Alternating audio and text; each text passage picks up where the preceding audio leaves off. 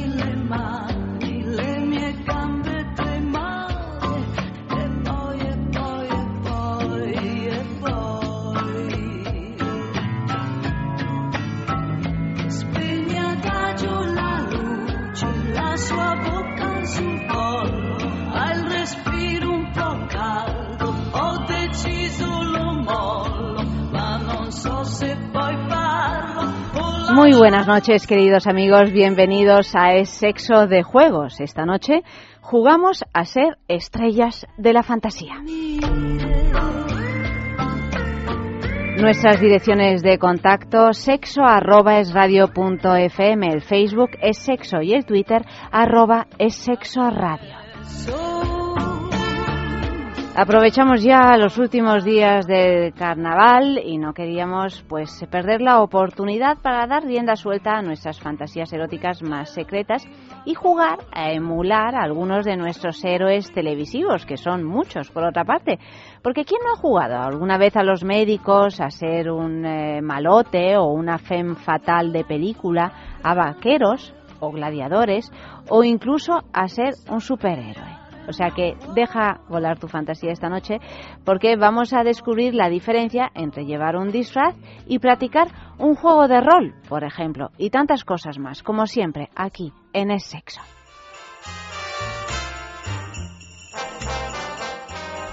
O sea que para empezar saludamos a Eva Guillamón. Buenas noches. Muy buenas noches. Eva Guillamón está tan tranquila como en su casa leyendo, Estaba el, leyendo. el periódico deportivo. Sí, el porque lo habían Marca. dejado aquí, me sorprendía la Eh, portada. Estaba pues así. Te- tenemos a Oli Acosta. Buenas noches. Muy buenas noches. Tenemos a Luis también. Buenas noches. Bienvenido. Muy buenas noches. O sea que estamos todos y estáis también todos vosotros que nos escucháis, Amalio Varela, eh, ahí delante de nosotras, a los mandos de todo el tinglao técnico. ¿A ti no te parece que Amalio tiene nombre de tango?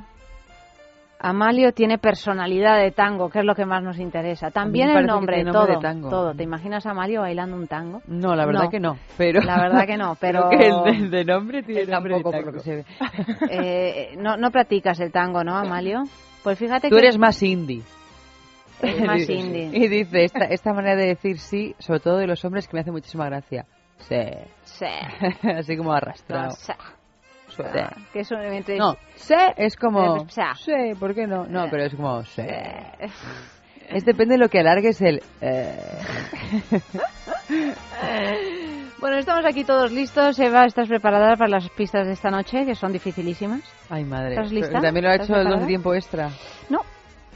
Ah, ¿no? no las ha hecho Vicente y Clara, esta noche no, pero las hemos hecho nosotras, que es peor. Bueno, vamos a ver. Es bastante peor, bastante peor. estaré preparada, ¿qué le vamos a hacer? Bueno, estáis preparados todos para dejaros sorprender, sorprender, para empezar con la juguetería, que es nuestra boutique erótica favorita. Y yo os aseguro que si entráis en la juguetería vais a, a- a realmente no vais a saber dónde posar el ojo o dónde posar vuestro deseo. Os lo vais a querer llevar todo a casa, porque además eh, la nueva juguetería, que está en la calle del Pez número 13, un local así muy amplio, magníficamente decorado con eh, por, por marcas, además. Vemos ahí una pared muy grande dedicada al Lelo, que tanto nos gusta, por ejemplo. Y, y bueno, pues eso, que es que estuvimos la otra noche y nos quedamos fascinados, Oli. Qué bonito es. Muchas gracias. Está Qué hecha bonito. con mucho amor. Y ahí qué ahí bonito, vamos. qué bonito. Y qué elegante todo y que que entran ganas de, de curiosear y por supuesto de comprar. Pues ahí tenéis la juguetería en la calle del Pez número 13, también en la travesía de San Mateo número 12 y por si andáis por el norte de España, pues en San Sebastián Donostia, en la calle Usandizaga número 5, también tenemos una juguetería, o sea que si no jugáis es porque no queréis. Y además, un eh, descuento especial para los oyentes de sexo, el 10% de descuento si entráis en la página web de la juguetería, www.lajugueteria.com. ¿Cómo? Pues una vez que hayáis eh, puesto los productos en el carrito de la compra, los productos que queráis comprar, pues incluís el código descuento es sexo en mayúscula y todo seguido es sexo y a tu pedido se le descontará automáticamente ese 10%. El eh, concurso de la juguetería de la semana, pues eh, la pregunta iba a decir que muy facilita, tampoco es tan facilita, pero lo cierto es que ya han, han contestado muchos eh, porque lo dijimos en el programa. No es difícil, porque además hay solo cuatro opciones. Yo creo que lo difícil es adivinar con las letras del, del, apellido y, y, del nombre, ¿no? Bueno, la pregunta es, ¿cuál es el personaje sexualmente más liberal de las chicas de oro?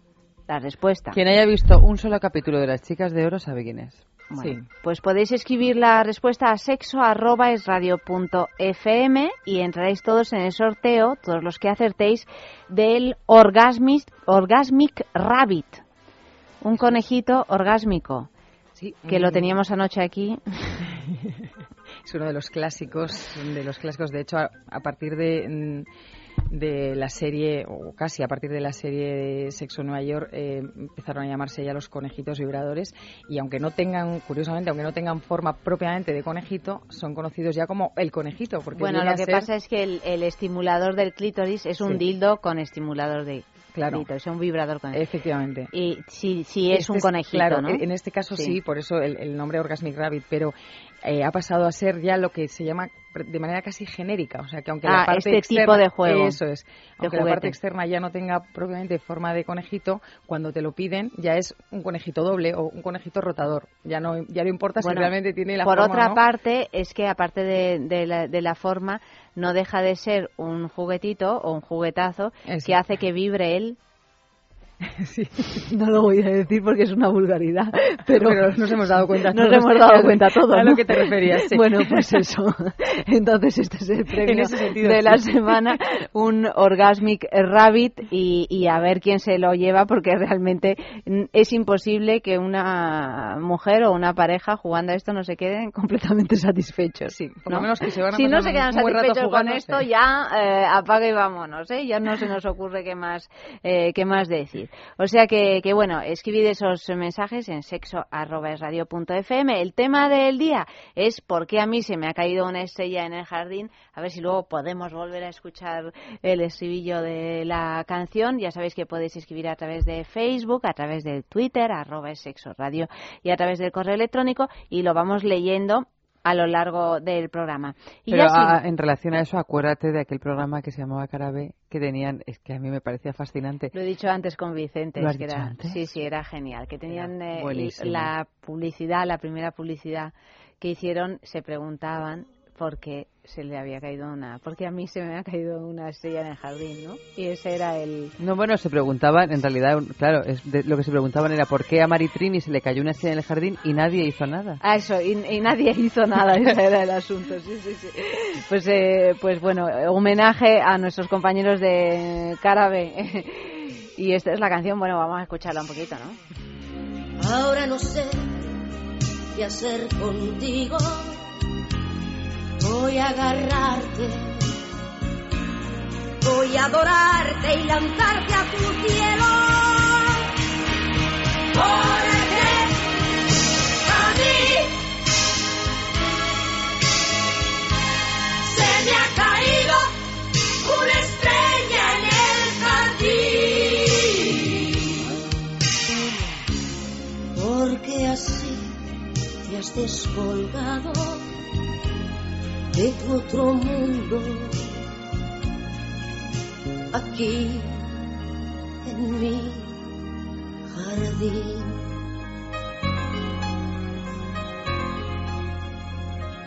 Un fin de semana en el balneario de la Ermida, ese balneario que está ubicado en los picos de Europa y que estoy segura de que, de que os va a encantar si, si ganáis y, y vais. www.balneariolahermida.com eh, Un fin de semana con alojamiento de desayuno más circuito termal es lo que os proponemos, o sea, un planazo absoluto. Eh, pues ahí, además en los picos de Europa, que ahora mismo debe estar hecho una preciosidad, a punto de brotar esa primavera que está ahí ahí, ahí, ahí, luchando con los almendros y los cerezos en flor.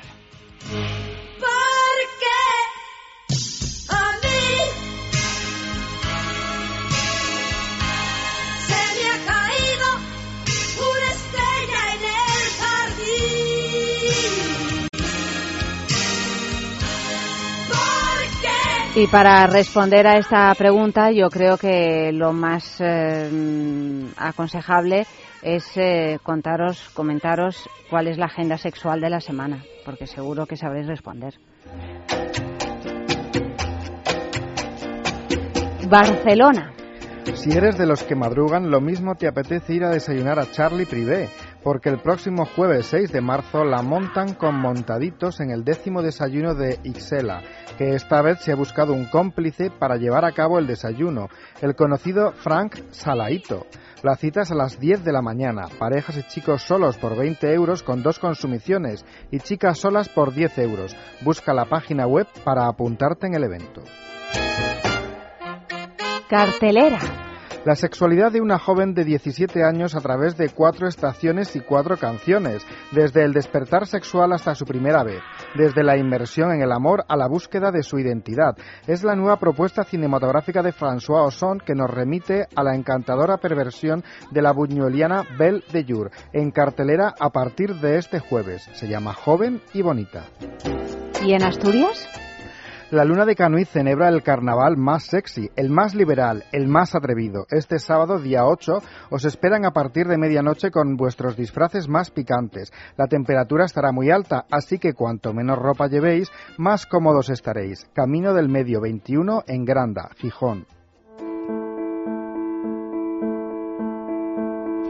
Bueno, pues tenemos ya el concurso de las grandes mujeres en la historia, pero antes, a, propósito de homenajes y de estrellas que se caen en el jardín, creo que, has conocido a una oyente muy especial, ¿no? Sí, sí, eh, con, motivo además de un encuentro de Intimina en un congreso dedicado a la salud femenina. Em, me, crucé, conocí una mujer que es oyente de Es Radio y en concreto de nuestro programa. Dice que no se lo pierde ninguna noche. Vamos, lunes, martes.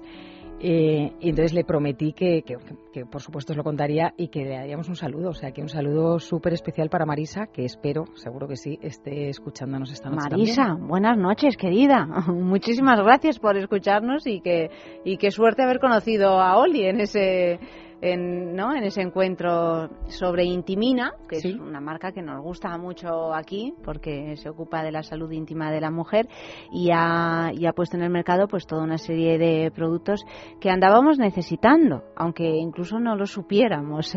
Apoyada por médicos, por ginecólogos, se puede encontrar en farmacias, en tiendas especializadas y en www.intimina.com. Para los estornudos de, de Eva los productos de intimidad nos sirven, pero para tantas cosas más sí. Pero o también. pero para que no pase nada cuando estornudo. Ah, pues es verdad, tienes razón. Ah. Claro, esas. Pero es que tú te crees a que yo no estornudo aposta. No, claro. que yo no sé que cuando estornudo el suelo pélvico no está, no está eh, implicado. De verdad es que. Qué cosa, qué, qué, tontería la mía, ¿verdad? es que claro, cuando, cuando una estornuda a veces, y si tienes los músculos así un poco mmm, daos de sí. Laxos. Laxos, gracias, Oli, suena mejor. Pues, pues, eh, pues a veces ¡uy! Se, nos escapa un poquito el pis y eso es bastante desagradable. Bueno, pues Intimina eh, se ha inventado la manera de, de resolver esta cuestión y además el premio de esta semana sí lo demuestra. Pues el premio de esta semana es el Kegel Smart. El Kegel Smart, cuéntanos en qué consiste. El Kegel Smart es mm, lo mejor que hay en este momento en el mercado para el trabajo del suelo pélvico, pero de una manera guiada. Porque además es que es un que es, es nuevo, o sea, no, no, son, no es lo que anunciábamos antes, sino que aquí ya tenemos una ayuda más. Efectivamente, es una nueva generación porque es como tener un, entrenador personal para el suelo pélvico, porque con, con, los ejercitadores a veces quedaba la duda de si se estaba haciendo correctamente el ejercicio, de si la mujer quería pasar mm, por avanzar en pesos más rápido de lo que el cuerpo podía, de si las tandas eh, de contracción y relajación se hacían bien y en este caso, el Kegel Smart es un dispositivo que eh, tiene sensores táctiles que registran nuestra capacidad muscular. Y a partir de lo que registran y memoriza, tiene cinco niveles diferentes para que podamos ir progresando con cinco rutinas de ejercicio que van de la más sencilla a, lógicamente, a la más complicada.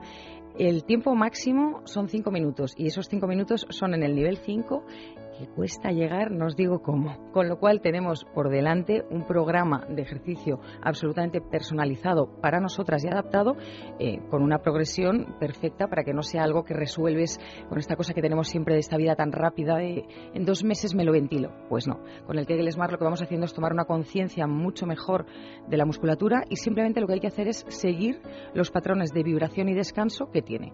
Porque el descanso, la relajación muscular también es importante. Entonces, en el momento que el dispositivo vibra, nosotras contraemos la musculatura.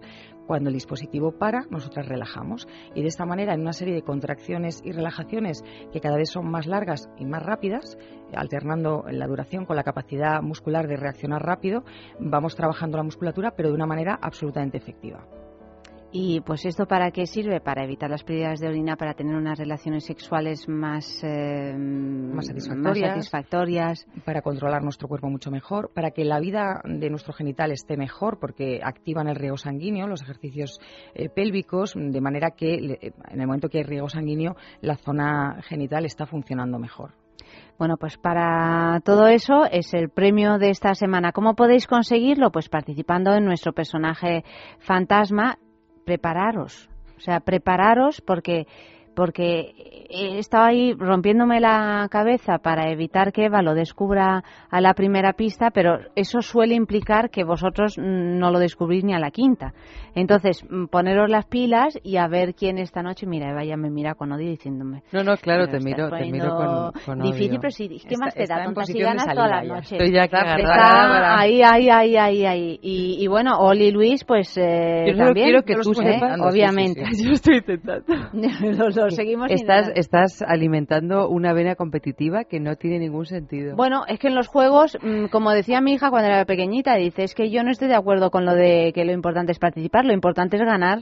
Bueno, pues... Eh, otra cosa es que te lo pases bien participando. Otra cosa es que te lo pases bien participando, pero luego si ganas, ciertamente uno se siente mucho más ¿Dónde va a parar? No vamos a decir tonterías a estas alturas, a la, a la una de la madrugada, ¿no? Bueno, pues eh, eh, primera pista, Eva. Eva y todos, atentos, ¿eh? Mm. Murió Empiezo por la muerte. Ah, dije sí. bueno, por lo menos sabemos que murió. A ver, murió a los 37 años. La, la, autopsia reveló que había muerto de una sobredosis de medicamentos antidepresivos prescritos, pero nuevas investigaciones realizadas por científicos de la policía revelaron que ella murió asfixiada. Poco después, su marido fue arrestado por no haber hecho nada eh, por haber evitado su muerte. ¿Cómo podéis participar? Sexo arroba es radio punto fm, o si no el Twitter arroba es sexo radio o el Facebook es sexo. Eva y Ases se le están llevando los demonios porque a la primera pista Pero que la primera no pista hay un montón de veces que no la sé. Mira, maja, a ver, eh, segunda pista. Mantuvo un enfrentamiento legal con una marca italiana ya de sé quién auto. es. Con una marca italiana de automóviles muy prestigiosa. Tenía la duda, es que O sea, es que me entran ganas de irme a mi casa, Oli. Me entran ganas de irme a mi casa. Así está la cosa. Pero mira, es que fue su personal. Pero es que esta mujer tiene que. Pero luego es que se, se mosquea. Pero en realidad, No, esta claro mujer. mosqueo, o sea, esta que- mujer es que me tiene que ver. por la mañana con las mujeres Esta mujer tiene que ver con un país con el cual yo estoy bastante ligada, ¿o no? Es que no Sí. sabes ni con qué país tiene Sí, que ver. sí. Entonces, el caso que tú has dicho fue su personado. Pero Entonces, ¿a qué país no estás tú ligada, hija mía? Ah, vamos a ver, o sea, es mujer que de mundo. si, si, si, si son artistas, porque son artistas y entonces se las sabe todas. Si son, o sea, perdóname, es que no, no hay manera. Eh, amigos, ¿estáis ahí o os habéis dormido todos? ¿Estáis vivos? Decid algo. ¿Con qué letrita empieza, asquerosa? eh, eh, su nombre, me imagino que me estás diciendo, el nombre real no lo sé. Bueno, se llamaba como yo, pero con otra letra. El nombre real. El nombre por el que se la conoce, eh, LF. Así es. No puedo decir, te has equivocado, no es así. El nombre real. Tú no lo sabes, Oli. Voy a saberlo. Luis. Yo por ahora no. ¿Alguien lo sabe? Bueno, pues nada, seguimos, seguimos jugando nosotros, aunque ya hayamos perdido. Pero como Eva no se puede llevar de momento el producto de Intimina, a menos que no se lo regalemos después de haber descubierto 40 mujeres seguidas, bueno, Bueno, pues- yo tengo que decir que a mí Oli me regaló no uno, sino dos. y bueno, y yo también. Y tú otro. O sea, a, ver si va a ser solo Oli, ¿eh? No, no, tú también. Tú también. Mantuvo un Lo que enfrentamiento... el de Oli tenía dos. De verdad, es que me está entrando una repugnancia. segunda pista, voy a leer la segunda pista entera, porque es que además hemos dejado... Sí, probablemente Bueno, alguien la necesite. Claro, probablemente a alguien eh, le interese el asunto. Segunda pista, mantuvo un enfrentamiento legal con una marca italiana de automóviles, ahí me había quedado, en los tribunales cuando ella decidió lanzar una marca de ropa interior con el mismo nombre de esa famosa marca. ¿Qué, ¿Cuál era la marca, Eva? ¿Lo puedo decir? Dilo. Ferrari. Tercera pista, en su momento declaró que la razón principal por la que se había sometido tantas veces a la cirugía estética era que su madre le repetía desde su infancia que era fea, repugnante y estúpida y que nadie la iba a querer nunca. Wow. Wow. Sexo arroba es radio punto fm, Facebook es sexo, Twitter arroba es sexo radio. Cuarta pista, animada por su marido que se convirtió en su manager, se hizo al menos 25 operaciones de cirugía estética, llegando a, a tener los pechos más grandes del mundo, según el libro Guinness de los récords de 2003. ¿Sigue sin saberlo? Eh, sí, sigo sin saberlo, fíjate tú. ¿Tú no sabes quién es, Luis? No, no caigo. Quinta y última pista. Un ingeniero tuvo que ayudar en una operación para corregir una desviación de columna, pero sufrió diversos trastornos por esta operación. El pecho le oprimía los pulmones y no podía respirar. Le costaba andar y moverse y le aterrorizaba la idea de que le fueran a explotar los pechos al viajar en avión, por ejemplo, lo cual empeoró, empeoró la depresión mm, que tenía. Madre mía. La historia me suena, pero no, no la asocio. La Pero, mira, a esta suena- mujer la habéis visto tantas veces porque eh, era tan, tan, tan llamativa eh, en el peor sentido. En el peor sentido. Bueno, claro. El tema de los pechos más grandes del mundo, Eh, es los literal. O sea, el tema de los mm, eh, pechos era una cosa o monstruosa. sea, no, no, no formaba parte de... No era Sabrina. no, no, no. Una cosa... Como dos globos aerostáticos de estos. Como dos cepelines. dos bueno, cepelines. me estaban dando problemas de salud, entiendo que... que la cosa debía ser tremenda.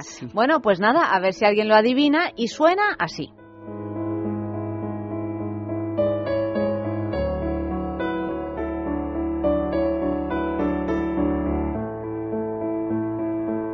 No suena de ninguna manera porque Amalio no ha buscado la canción, que era la que estaba prevista ayer. Si Vicente y Clara no se hubiesen adelantado, entonces a lo mejor, la- si le digo esto, a lo mejor Amalio nos la encuentra y os damos un poquito de tiempo para pensar, porque sabemos que Eva no necesita tiempo para pensar, pero nosotros en ocasiones, como somos personas normales, pues sí, ¿verdad? En general. En general... Yo es que eh, soy Pero un poco me mira como mascando chicle, o sea, con esta cosa así, que esta actitud Es que yo soy- chulesca. Es que yo soy un poco chuleta. Es un poco Sobre chula. todo cuando me provocan.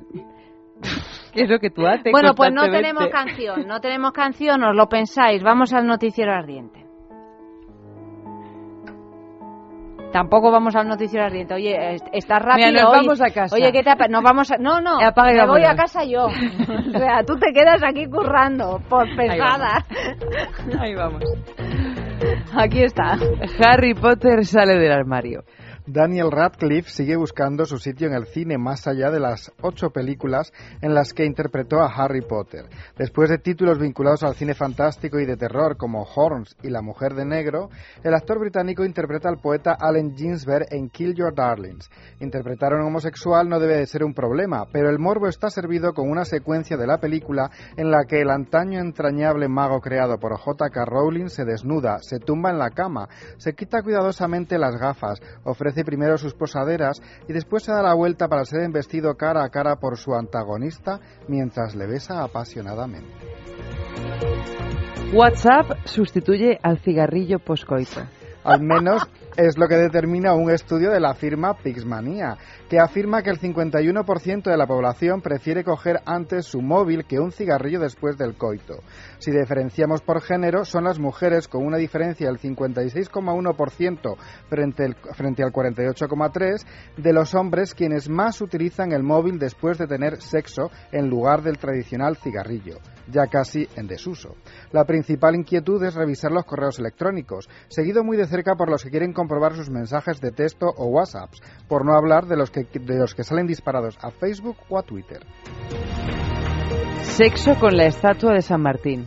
El juez de faltas, Óscar de Diego, resolvió imputar a un joven que trepó a la estatua del general San Martín, ofreciendo su imagen, ofendiendo, perdón, su imagen al refregar sus genitales por la cabeza del prócer.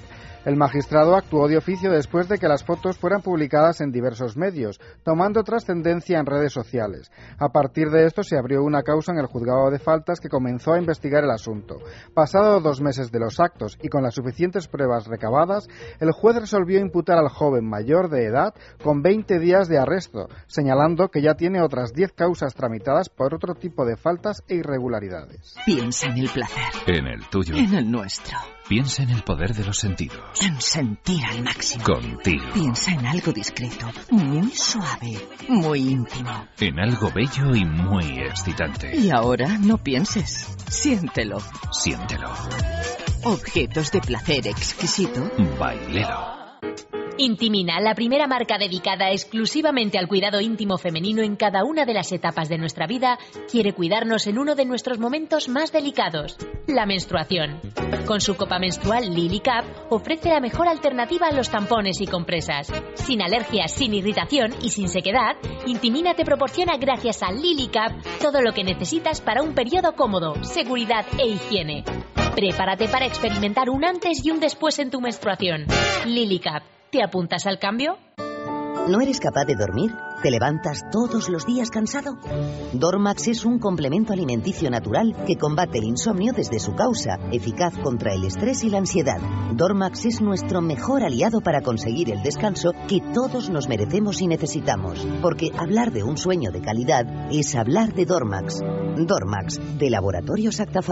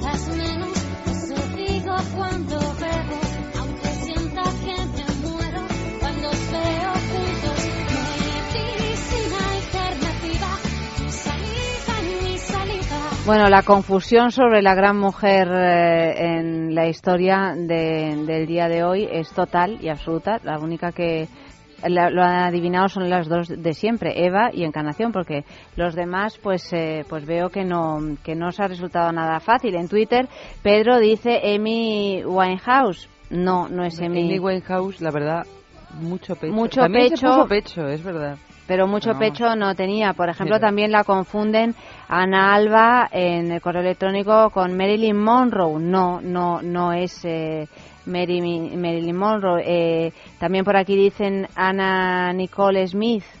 Es difícil. Me he desorientado en la segunda pista. Pues no, también tampoco. Y sin embargo, eh, María eh, de Pablo sí lo adivina. El personaje fantasma es Lolo Ferrari, tal y como dice María, y también, pues, eh, como he dicho, en el Facebook, Encarnación. Encarnación lo ha averiguado también. lo ha averiguado. O sea que, bueno, dos de unos cuantos, no era fácil esta noche, o sea que felicidades a los que hayáis llegado a, a la conclusión correcta. Y vamos ya con, con lo nuestro. Vamos, vamos. Oli, cuéntanos. Vamos. Pues hoy vamos a hablar un poco, cogiendo la cola de- del programa de, De ayer, ayer. en el que veíamos cómo algunos personajes pues de novela gráfica, de películas o de series eh, han llegado a influenciar nuestra iconografía sexual y cómo de hecho eh, esas mismas series actualmente eh, se emiten y tienen una gran carga sexual, aunque sean poco explícitas. ¿eh? Vamos a, ver un poco cómo, cómo funciona todo esto y bueno y cómo en cada, cada país o cómo van algunas de, esas, eh, de esos personajes o de esas eh, estéticas, de, esa, de lo que representan esos personajes, pues van calando más en, unos países que otros. Lo primero que quiero poner sobre la mesa es que hay una diferencia entre disfrazarse y practicar un juego de rol sexual. ¿Cuál es la diferencia? Porque aquí también hay mucha confusión, ¿no? Como Sí. en el personaje intimina de... Sí, de hecho, eh, normalmente cuando, cuando nos disfrazamos suele ser porque bueno, nos gusta. Vamos a coger, por ejemplo, el ejemplo de Catwoman, que es uno de los, de los disfraces, por un lado, eh, más buscados por, por las mujeres para una fiesta o un carnaval. Eh, y cómo representa, por otra parte, uno de los juegos de rol más clásicos. Cuando es una cuestión de, disfraz, generalmente lo elegimos porque nos parece sexy o porque nos parece eh, que, el, personaje tiene un punto eh, morboso y nos lo ponemos, bueno, para, para dar esa imagen. Cuando hablamos de una, una felina que llevamos dentro, una felina dominante, que se enfunda ese mismo traje de látex, se sube a unos tacones y coge, por ejemplo, una fusta para sacar eh, esa parte dominante que tenemos dentro y aprovechar eso para crear una atmósfera y un, un entorno en el que eh, desarrollar esa parte que normalmente en la oficina no tenemos. Y el- la diferencia está en que en el juego, trasladando por supuesto eh, to- toda esta imagen y toda, eh, toda esta fantasía al terreno sexual y erótico, eh, en ese momento esa, esa felina, esa gata, juega con su presa como lo puede hacer un gatito con una, con una pelotita de, papel. Es decir, eh, lo que nos da morbo y lo que nos excita no es solamente eh, el traje en cuestión, sino, que, sino lo que nosotras sacamos de nosotras mismas cuando estamos enfundadas en eso. Es decir, que nos convertimos de alguna manera eh, en, en lo que para nosotras significa ese personaje. ¿no? Normalmente en, en una fiesta de carnaval, por ejemplo, podemos ver gente mejor o peor disfrazada, pero muchas veces en que se disfrazan de algo que no utilizarían jamás en un entorno sexual. Mientras que cuando estamos jugando eh, a- en un juego de rol sexual, esas mismas, eh, ese, mismo traje puede tener una connotación totalmente diferente. Es decir, una colegiala en una fiesta es una cosa y una colegiala eh, jugando con, con otra persona, representando a, a la profesora, por ejemplo, eh, lo, lo que, lo que ambos personajes tienen es, es al final un juego de poder. Y iremos viendo mm, a lo largo de- del programa que en la mayoría de los casos, aunque eh, se trate de, de- de personajes que llevan una, una imagen muy diferente, al final lo que establecemos es un tipo de relación de poder eh, en el juego con, en el juego sexual con, con otra pareja. ¿no? Y al final eh, vuelve a ser, como hablamos eh, generalmente cuando tratamos estos de- temas de entregarse, es, es- esa relación de, de poder está muy vinculada con un respeto y con una confianza. ¿no? Y veremos algunos de los elementos que hemos traído esta noche, eh, fusta, eh, esposas, antifaces, que son elementos eh, a priori mm, duros, mm, o que en esta sociedad se consideran duros, pero que al final puede ser un juego mm, de lo más sutil, de lo más entregado y desde luego muy muy muy basado en la confianza es decir no mm, mm, entramos muy de lleno en el personaje pero con unas bases de juego muy claras ¿no? Ujú. Na- nadie se mm, nadie en, un- en una fiesta por ejemplo mm, de sexo de estas que habla que nos cuenta Luis en, en la agenda eh, las personas que van eh, atrezadas y vestidas a esas fiestas es- están en papel de verdad de verdad, no solamente se han puesto un traje bonito en un momento dado o un traje sino sexy, que realmente juegan a ser, ser lo eso, que el que se han puesto, a es. convertirse en eso. Exactamente, siempre desde una versión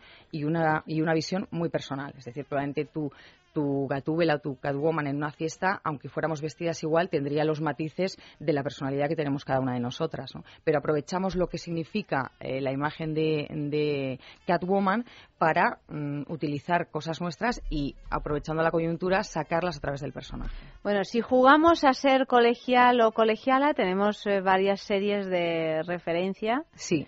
Curiosamente, eh, incluso en España, porque eh, Japón, por ejemplo, es un país en el que jugar eh, el rol y vestirte de, eh, es un país muy libre en ese sentido. No, no se lo toman a cachondeo, digamos. Puede ser una fiesta divertida, pero están en papel y están en papel. Y no importa si hablamos de colegialas o del bebé adulto, es decir, lo- los juegos de rol están muy, muy, muy aceptados.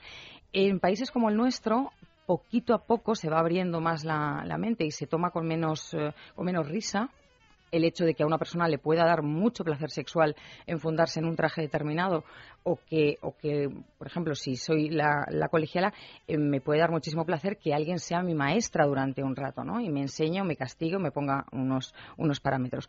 Curiosamente, eh, en España vemos que hay muchísimas series que tienen un gran contenido sexual, pero muy reprimido porque mientras no se vea explícitamente o físicamente explícito, el juego sexual y la tensión sexual entre los personajes y los distintos roles que representan esos personajes, pues está. eh, está Bueno, se puede poner en cualquier horario y, y resulta una serie familiar, que finalmente es lo que les interesa para que tenga audiencias mayores y se pueda emitir en unos horarios. Sí, y de hecho nos permite al, al espectador más adulto descifrar esas, esos matices más sexuales y, y utilizarlos en un momento dado en una fantasía más adulta. ¿no? Para que os hagáis una idea, pues tenemos series como Al salir de clase, que en Por su ejemplo. día fue un enorme Y a- éxito. Y aparte de una cantera, ¿no? Porque luego hay una cantidad de actores que han ido saliendo que estaban Muy buenos clase. actores, que Unos buenos, algunos otros buenos, malísimos. otros malos, Mm. pero bueno, es verdad que ha sido donde Sí, la última, la última remesa de actores y actrices españolas, no sé si la última, yo diría la penúltima, ¿no? Mm. Porque igual ya se nos queda un poco mayor, ¿no? Al salir de clase. Para Mario Sí, Casas, sí, por sí, toda sí. la generación esta última, pero sí que es verdad que eh, la propia El Zapata aquí, ¿no? Y, de algunos clase. que no que parecían que no de pronto han ido apre- aprendiendo y yo creo Sí. que se han se han ido convirtiendo en, en actores más Lucia interesantes Jiménez. y tiempo y tiempo tienen Pilar López de Ayala. también. Pilar López de Ayala, no es que hay tantos, tantos. Mm, Sí. mm. Y ahí- también tenemos un, un paso adelante. Que vuelve a ser otra vez jugar con, con el, el- el rol del profesor Yelada y, y- Paso adelante, Supa Dance, era... Sí, efectivamente, este mezclaba el- la escuela un poco de fama, digamos, porque el aprendizaje era de, baile y demás, pero vuelve a ser otra vez ese, ese juego de, de dónde están los parámetros, independientemente de que luego viéramos a los adolescentes tener sus historietas y sus escarceos, pero incluso, por ejemplo, las coreografías, los movimientos. Entonces, hay una, una cantidad de, de- de elementos y de simbolismo sexual que sí está aceptado en, en prime time normal, eh, siempre que, como os decía, no sea una cosa explícita. ¿no? Algunas series, perdón, como El Internado, por ejemplo, que mezcla también en un momento dado eh, un- un- la historia de una empresa farmacéutica dirigida por un grupo de nazis. Aquí hago un momento de puntos suspensivos. Otra, otro gran, gran, gran eh, bueno, iconografía del, del fetichismo, todo lo que es eh, el juego militar claro eh, que a veces es te, importa un comino en realidad el contenido, es, es- la estética. sí sí sí de, de hecho, eh, hay, hay bueno es que ahí entra ya todos los posibles juegos de dominación de sumisión etcétera etcétera que. Que pueden resultar muy divertidos no que en definitiva es y muy son, excitantes son distintas versiones lo que estamos viendo, ¿no? La alumna con el profesor, o iremos profundizando y veremos, por ejemplo, el tema de, de los superhéroes o de los villanos, que también, ¿no? Esa, esa, esa pelea constante y de integrar elementos eh, como, pues, como veremos la fusta o, o- o un antifaz o una máscara para jugar con, con esconder nuestra, nuestra identidad detrás, de, detrás del elemento, ¿no? Pero efectivamente, eh, en, en el, el tema de, la, de colegial y colegiala es. eh, da mucho de sí Sin duda, es probablemente la fantasía más recurrente. Esa y la de la, de la enfermera eh, o el doctor, ¿no? Jugar a médicos, que, que es algo que te dicen casi como que desde crío. Tú no jugabas a médicos. Hombre, es que es una de las primeras oportunidades que tienen los niños de, de De descubrir el cuerpo, ¿no? ya no solo el propio, sino el de la otra persona, que puede ser incluso de, de un sexo opuesto, del... O sea, es todo un, un mundo de oportunidades Claro. el tema de los médicos. Claro, y como está como aceptado, porque eh, te lo dicen casi Sí. como con risilla de, ay, has jugado a médicos, ¿no? Y en realidad lo que has estado es inspeccionándote, porque anda que nos gusta ir al médico cuando somos críos, olvídate, pero ese momento de, de quítate por aquí, ponte por allá, eh, Y te voy a tocar por aquí, te voy a tocar por allá, ¿no? Cosa que luego no haces cuando se acaba la ficción. y no te quejes no te quejes no No te quejes. También, bueno, es que realmente en el juego de médicos eh, también abarca Sí, un montón de, mucho. de Y pu- otros posibles juegos. Sí, y juega con la, una vez más, con, con la estética, pero también eh, con algunos de los elementos como los eh, espéculos, por ejemplo. Es decir, que ya empieza a ser, eh, de hecho, hay, hay quien colecciona eh, instrumental médico antiguo, que, que era todo, porque ahora los- es todo desechable, de plástico y tal, pero lo antiguo era todo, todo de metal, metido en vitrinas de las antiguas que ya te están como trasladando a, A otro lugar. momento, efectivamente, ese olor casi como a formol. Y, y en, en muchas fiestas de, de sexo y de fetichismo donde hay distintas áreas de juego, eh, suele haber una, como una cabina, una consulta con camilla y tal, para, para bueno, las personas a las que les gusta este juego y puede llegar a ser bastante extremo. Es como todo, ¿no? Hablamos de que lo llevas hasta donde tú quieres, puede ser simplemente me da morbo verte vestida de enfermera y que vengas a darme el jarabe o puede ser eh, un momento en el que eh, se inspecciona el cuerpo entero. eh, se- hay, hay quien utiliza, por ejemplo, las agujas, no, no poner inyecciones, pero sí clavar agujas hipodérmicas en la piel. eh, bueno, utilizar ya los elementos de una manera un poco más radical, es llamar al practicante a tu casa. Que a mí ya solo la palabra me, me pone todavía los pelos de punta. Me llama al practicante. Socorro. El practicante que venía con su bandejita aquella De metal, con, de está. metal y con la jeringuilla de, de De cristal. cristal, sí. Eso sí tengo que, re- Madre de mía. reconocer que me gusta, ¿eh? El- Las prácticas igual me dan más cosa, pero la, La los- estética. la- sí, la estética y el instrumental antiguo me parece... Sí, pero a mí que se lo apliquen a otro. Para verlo, ¿no? Para, verlo en la tele, ¿ves? Para verlo en la tele, fenomenal. Como estamos hablando, como estamos hablando esta noche. Bueno, tenemos más juegos. ¿Seguimos? Oli, tú me marcas. Sí, sí, sí, sí. ¿Jugar a ser poli, eh, por ejemplo? uno de los, uno de los clásicos. El, el o poli, el malote, malote, Femme Fatal, efectivamente. Angelito. Sí, esa, esa, esa en realidad suele ser menos, porque, eh, bueno, que las hay también, ¿eh? pero en principio el, el angelito sobre todo se, se deja recoger por, mm, por el demonio, digamos, ¿no? O sea, normalmente la parte angelical es como de, mm, mira qué buena y qué dulce y qué ingenua soy, o qué bueno, Sí. porque en esto también el tema de los sexos no tiene, no tiene fronteras, y nos entregamos a, pues eso, a, una, a, una, a un rol, a un personaje mucho más fuerte, ¿no? En el caso, por ejemplo, de, del poli, eh, el, traje, o sea, la ropa de, de los policías, sobre todo de los americanos, en este caso, así como el tema militar va muy vinculado con los alemanes, en el caso de, del- de los polis, de los sheriff y tal, está mucho más vinculado con, con, la, con la estética norteamericana.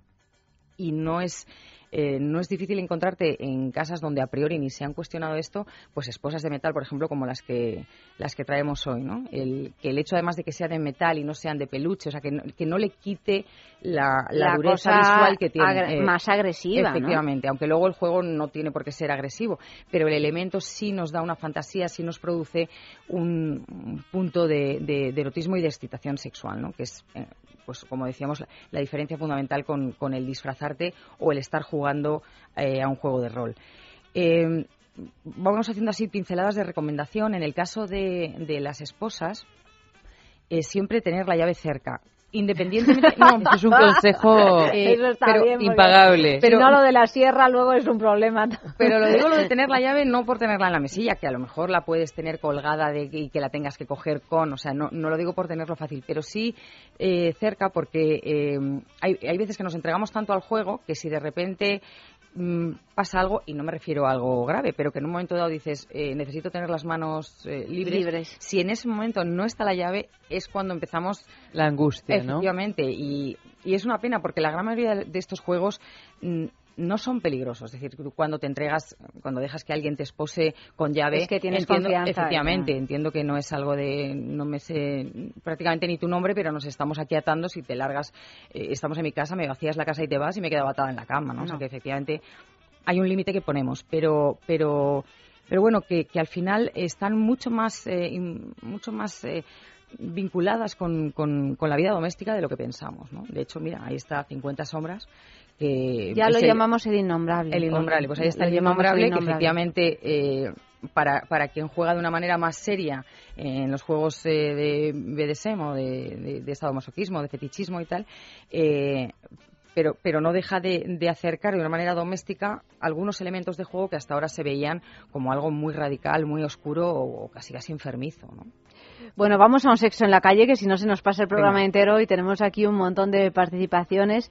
La primera pregunta de la noche, Luis, Pues es muy sencillita. Les hemos eh, preguntado qué serie de televisión les encantaría ver convertida en película porno. Hola, soy Carlos Trova y soy cantante. Bueno, seguramente está ya todo el mundo pensando en que va, va a decir Carlos Trova, seguro que viene otra vez con, con Ali McBeal, pero no.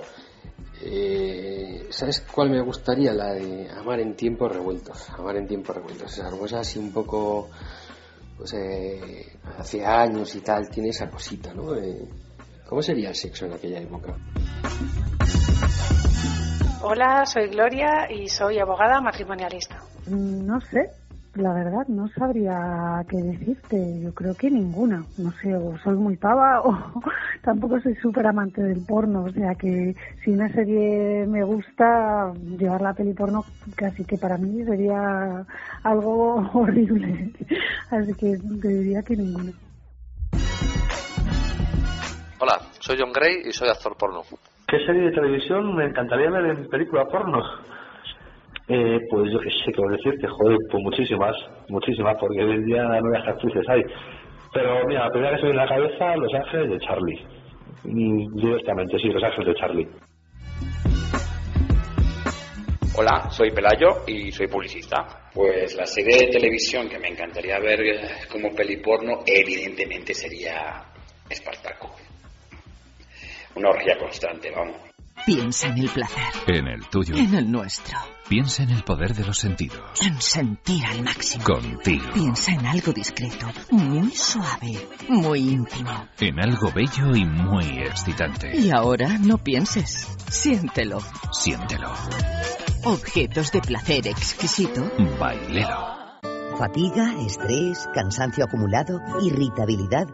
Son síntomas claros de insomnio y de una falta de sueño reparador que día a día afectan a nuestra salud y calidad de vida. En estos casos, Dormax es una solución eficaz.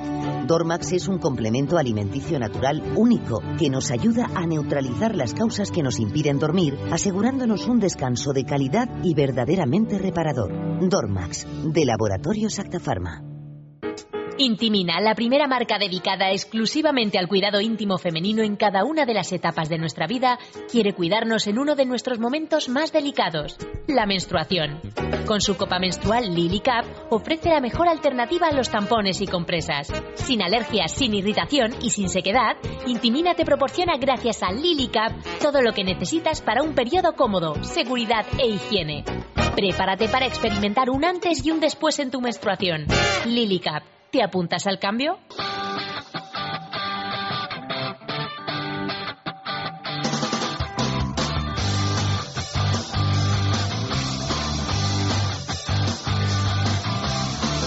Primero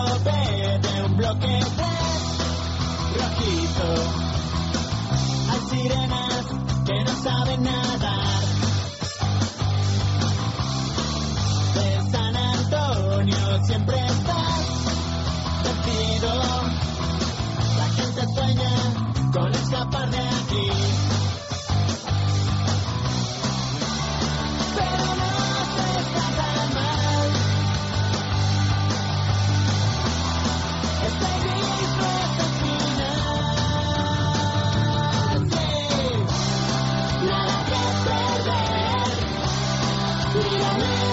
Bueno, mensajes con el tema de esta noche, porque a mí se me ha caído una estrella en el jardín. A ver. Pues mira, vamos a ver. eh, ¿Y qué estrella al verte no escaparía de su cielo y caería sobre ti? Dice José Gil. Y por aquí mm, María Antonia dice, eh, porque a mí se me ha caído una estrella en el jardín y otra en mi vida, tú mi amor. O Antonio que dice, has caído en mi jardín y has destrozado mis esquemas, pero vale la pena. O luego Pedro que dice, a mí no se me ha caído una estrella en el jardín, yo la bajé para ti. Ah, bueno, eso está muy bien. Sí, sí, la verdad sobre todo porque hay que valorarle el esfuerzo Claro. de ir a por una estrella y bajarla. No es una estrella lo que me ha caído, sino todo un meteorito, dice Cani. Daniel dice, eh, porque a mí se me ha caído una estrella en el jardín, en el jardín donde nos besamos por primera vez. Pues que caigan muchas más para seguir besándonos. O el pianista que dice, porque abrazándome a la luna para bajártela pisé mal sobre una estrellita y la descolgué. ¡Ay, qué ricura! y Evo Encarnación que dice, porque a mí se me ha caído una estrella en el jardín por boayer y por celosa. Bueno, pues seguid enviando mensajes, ya sabéis, hasta las 3 de la mañana y los vamos leyendo y nosotros vamos a seguir con lo nuestro porque tenemos más eh, series. Decíamos lo de jugar a ser polis o femme fatal y tal, tenemos algunas series pues como son Los hombres de Paco, Sin tetas no hay paraíso, algunos ejemplos de ello, ¿no? Ángel o Sí, demonio. Efectivamente. Y luego, por supuesto, lo que, lo que estas series y estos personajes han inspirado en el cine adulto. Es decir, se han empezado a hacer versiones eh, porno, como preguntábamos a nuestros chicos de sexo en, en la calle, eh, como pues la serie Breaking Bad o, o- o, por ejemplo, La familia Adams. ¿Quién no ha visto La familia Adams? Bueno, pues de hecho eh, ya la tenemos en, en versión en versión X Pero también, no he entendido, ¿hay una versión porno de Breaking Bad? ¿En serio? En serio. Pero ¿y eso cómo se Oye, hace? ¿no habrá una es, la, versión- es la serie menos sexual de las que... De las que ¿En serio? Pues bueno, eh, toda la tensión aquella que se generaba entre Walter y Hank, pues imagínate. Pero vamos a ver, eh, de- decidme inmediatamente, ¿no habrá una versión porno de Mad Men? Hombre, Y estamos Mad aquí Men como es dos bastante pelotudas. De Homeland sí la hay. ¿Hay ¿Pero versión porno de? Homeland? ¿De Homeland? Bueno, de Homeland todavía, pero Breaking Sí, Bad, pues mira que me cuesta, ¿eh? A mí de, de Homeland era, hombre, a ver, en realidad puedes generar Hombre, una hay un, escena sexual hay con un cualquier contenido excusa, pero sentimental y Hay sexual tensión en sexual resuelta Pero en Breaking. Bad es que, es, es que no tienen tiempo De nada. solo para sobrevivir como pueden. No, el sexo es algo absolutamente circunstancial, no ni, ni siquiera, ¿no? O sea, Pues qué, curioso. ¿Y tú la has visto, Luis? No, no, no la he visto. Tenemos que verla. Sí, hoy, hoy, hoy estábamos comentando, la madre porno de mía. So- solo viendo la lista ya me, me he divertido mucho ya. No, no, claro, claro, claro. Qué fuerte, Expediente oye. X también tiene versión. Es porno. que yo no sé, claro, no sé si ha habido una pareja con mayor luego habrá tensión también con sexual. extraterrestres Que y Expediente. X. Sí. Sí. De hecho, hubo hasta una canción que a mí me gustaba mucho que hablaba también de esa tensión sexual de Mulder y Scully. Sí. Yo, yo sigo abogando por una versión porno de Mad Men. Pero bueno, Que por ver a Cristina Hendricks. en sí. Pero qué porno, Ayanta, no es porno. Que Hombre, tiene cuando canta sexual. ella lo de subi, subi, subo, como es. Bueno, a mí esa, esa señora dentona no me interesa. No. Pero A hay ti te otro- interesa Don Draper, yo entiendo. A mí me interesa Don Draper, y tampoco te creas que iba a cerrar los ojos porque me da mucha curiosidad. Tú imagínate Cristina Hendricks desnuda. ¿Pero cuál es Cristina Hendricks? Ahora me Joan, Ah. Joan, hombre, ya te digo, es que yo iba a decir que me interesa tanto Don Draper como Joan. No le hago ascos a nada. No, no, pero sí, aquí no es cuestión de hacerle ascos, No, es no, cuestión no. de que hagan ya una versión porno. Pero, pero con esos actores. Ah, no, no, con otros. esos, con otros no, Ah, con sí, otros con no, otros no queremos. Don Draper solo hay uno en nuestras vidas. Sí, y, y me temo que Cri- Cristina Hendricks también. También, hay una. también, también. ¿Qué me decís, por ejemplo, de los juegos de vaqueros, romanos, gladiadores, convertirte en rey o reina por un día o por una noche, ¿no? Eh, en este sentido, las personas que se identifican con este tipo de, de rol y de personaje eh, tienden a, a tener un juego mucho más animal, mucho más visceral, ¿no? En el Físico, que- ¿no? Sí, sí, sí, sí, en el que no solamente juegas con la fuerza de, un, de una indumentaria que muestra prácticamente todo el cuerpo, sino que eh, la manera en que estaríamos jugando en una fiesta, por ejemplo, eh, sería más bruta, pero no, no en el sentido del golpe en sí mismo, ¿eh? sino de eh, ese, juego de poder que hemos ido viendo en, en- en la profesora y el alumno, o en el poli y, la ladrona o la chica de la calle. Eh, en este caso em, es, es mucho más mucho más animal, ¿no? La manera de relacionarte, la manera de tocarte, la manera de jugar también con bueno pues con, con- ese con esa semidesnudez. ¿no? Eh, y tenemos muchas series también que han inspirado este tipo de, energía sexual y de juego de juego sexual. Eh, como dice Luis, eh, por ejemplo, en Tierra de Lobos, ambientada en, en España a finales del siglo XIX, eh, son las aventuras de, de dos hermanos fugitivos que luchan por empezar una, una nueva vida. Y me gusta mucho su comentario porque dice esto es sexualidad pecho descubierto.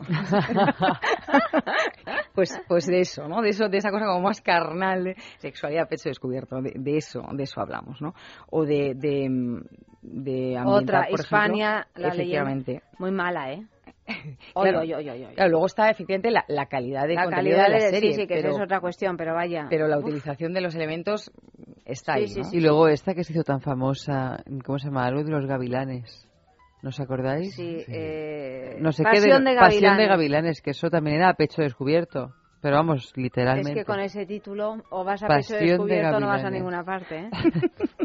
Sobre todo porque estaban ahí cavando en una especie de, de, de, de- de chakra, de, Madre mía. De- vamos, chakra cósmico. de chakra, no, de chakra me refiero, chakra es como, chakra es un argentinismo, ¿cómo se llama? Las, las parcelas que están Sí. eh, en las casas de campo, que estaban ahí cultivando. Sí, un latifundio. Un latifundio. Había muchos Claro, latifundios claro, un en Pasión de latifundio. Gavilanes. Poco minifundio y abundaba el Mucho latifundio. Mucho El Eso también- latifundio pero eso, eso- eso es el nombre de una película porno, Ayanta. pero podría serlo, me Podría refiero. serlo, sí, sí. No, no me des ideas, mira, Mucho latifundio, si acabamos poco haciendo películas minifundio. porno tú y yo. No tú y yo como actrices, digo, dirigiéndolas. Mira, pues yo hago de. Cristina Hendricks y tú haces de esa pedorra de las... Qué bonito. Fíjate, te voy a tirar el mando a distancia. ¿Yo de qué pedorra? De la a que ver. te gusta, que te gusta Peggy. esa chica. No, de Peggy, no, Ayanta, de la última mujer de Don Draper, la dentona. No que me te gusta, la dentona, no me, no gusta subidubidú, me Ah, pensaba que te gustaba. Me parece imbécil y no me gusta nada Bueno, físicamente bueno, entonces tampoco. no. Entonces a mí puestos haces- a gustarme por, Entonces por, haces- por lista me gusta Peggy, que es muy fea, pero me gusta Peggy. Bueno, pues pues hace de Peggy tú si quieres. Que anda qué lista eres, ¿eh? es que es que tú veo Oli que no sigues Mad Men. No particularmente. Si He visto siguieras- alguno suelto, pero no como para Si seguir o no. siguieras de- Mad Men sabrías La, la estética, por ejemplo, sí me da mucho hablando. morbo. Y Hombre, la, la que- ropa interior de esa época me da mucho. Mira, pues, es divina, de hecho, de hecho, divina. Ayanta hoy ha venido un poco Peggy, porque ese estampado que llevas puede ser muy setentero y, y muy muy ero, en realidad, muy muy sesentero, muy Mira, maja. Yo soy mucho más guapa que Peggy. No, pero es que te he dicho yo lo contrario. sí, sí, ya, vale. Pues yo te- Y yo soy y yo soy morena y Cristina Hendricks es pelirroja. y me querías dar el papel de la dentona. Porque pensaba que te gustaba Ayanta. Mm, No. Pero Bueno, una túnica romana, por ejemplo. Entonces no. Una túnica romana, yo que soy romana además, Por la sé ejemplo. llevar especialmente Ahí bien, está, ¿no? ¿ves? Ahí vamos Pues tirando ahí- del hilo y va saliendo. Ese, ese traje que llevaba Penélope Cruz en los Oscars, que era una especie de... Ay, qué feo el traje de Penélope Cruz. No era Oscar, feo, pero ¿qué estás A mí diciendo? me parecía feísimo. Mira. Y además, mira, la pobre que la Es que te voy a confundieron lanzar un con cuchillo, Salma ¿eh? Hayek. Eso sí, eso sí. A ya mí me parecía que- feísimo el traje de Penélope Cruz no, en los bonito. Oscars. ¿Tú A mí lo no has me visto. Luis? Sí. Sí, a mí ¿no tampoco no me te gusta. Mira, me alegro, Luis, porque parece que le Hombre, le era muy estoy haciendo elegante, rabiar a. Que además su momento parecía más la zafata de Robert De Niro, que digo, pero ¿va a la hablar, va a de decir De algo Niro, o- o, no va a decir nada? Aquí es que ni Luis ni yo tenemos que decirte, somos muy fans de Penélope Cruz. No, pues sí, vale, vale, pero... Eso que, que vaya por delante. Y luego, el- por otra parte, el vestido no nos gustó. Pero eso no significa que a ti una túnica romana no te quedara fantástica. Mucho estas que mejor solo que se enganchan Cruz. Hombre, indudablemente. Y la sueltas y plum, Claro, y cae plum, así de una manera... Sí, sí. Eso es muy bonito, pero eso no es específicamente lo que llevaba Penélope Cruz. No, no es específicamente, no. Bueno, pero digo, tenía un aire, no te pongas ahora pejiguera, pero tenía un aire... a- Bueno, a- a, a mí no me lo parecía. Nos vamos a divorciar, Oli. y eso sin habernos casado. Pero cualquier día me traigo Es las palomitas cosa- porque eso es como los rocker te- en directo. Mañana te voy a em- empezar a enviar mails a las siete y media de la mañana y vas a recibir en lugar de 15, 40. Esas Sin son sus formas de Sin extorsión. escribir asunto. Sin asunto, pues yo haré. que es lo que ya la asumen en el desconcierto más absoluto. Dice, ¿qué le pasa a esta? Bueno, seguimos. Los Tudor, por ejemplo. Por ejemplo. Por ejemplo. de- Versión porno. Versión porno de Juego de Tronos. Eh, en este caso, que hablamos de convertirte en reina o rey por una noche de las tierras fantasía y demás, pues también, para sorpresa nuestra, hay una versión porno de Juego de Tronos, que en este caso se llama Game of Bones. O sea que... Madre eh, mía. ¿Y también mueren todos o no? Ah, porque en en que golpe de de orgasmo. muere hasta le va el apuntador. A golpe. De orgasmo van, van palmándola a todos, ¿no? Y entonces es cuando cabe el refrán este que me hace a mí tantísima gracia. Va a decir una cosa de Albacete ahora, la conozco. Sí, Sí, es ¿ves? verdad. Se Es pone una cara casa- de Albacete. Que es una casa de Albacete que tiene que ver con lo de que Sí, mueren sí. todos Ju- en Juego de Tronos. Tiene que ver allí en Albacete que somos muy orgánicos, se dice. Pensaba que sois muy orgásmicos. También. Mm, Cuando las ganas de follar aprietan, ni el culo de los muertos se respeta. Eva, o sea, Bueno, ¿por qué no te vas a dar una vuelta? hay zombies en Juego de Tronos, o sea que también tiene sentido. ¿De qué? Esto viene de caso. Bueno, mira, Luis, has recogido bien el- la, la barbaridad esta que acaba de soltar aquí Eva, así como que no quiere Pero, la cosa. mira, Hay veces me cuando salva la cultura pone- popular. Cuando Eva pone cara de Albacete, popular. yo sé que va a contar una barbaridad. Pero allá entra, esto es folclore. Efectivamente, es, folclore. lo que tiene la cultura popular, que no tiene tamiz. Esto No, cuenta. Tú lo has dicho. Oli. eh, Es tal cual, es tal cual. Ningún tipo Bueno, de mesura. Pues eh, así para relajar un poco, vamos a escuchar la música de Juego de Tronos. everybody.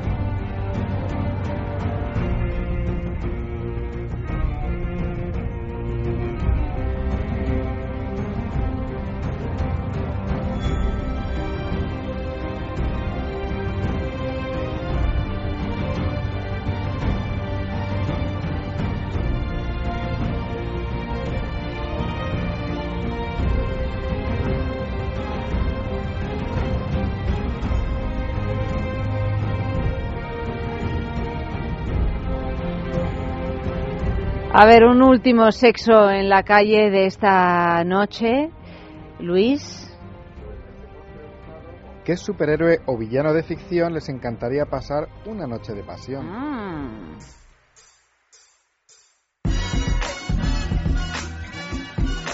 Esta, esta pregunta me la hacéis por mi canción, la de Catwoman, ¿no?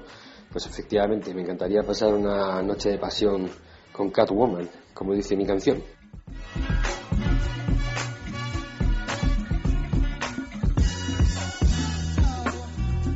Superhéroe, pues yo creo que Batman, la verdad.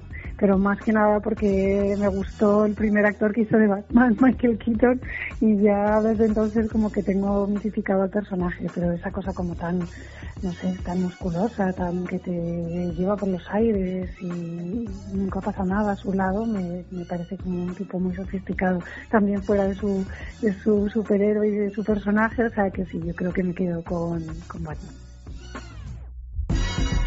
Y bueno, pasar una noche de pasión con un, una superhéroe, una superheroína, eh, pues yo elegiría a Poison Ivy, porque siendo pelirroja y venenosa me vale perfectamente.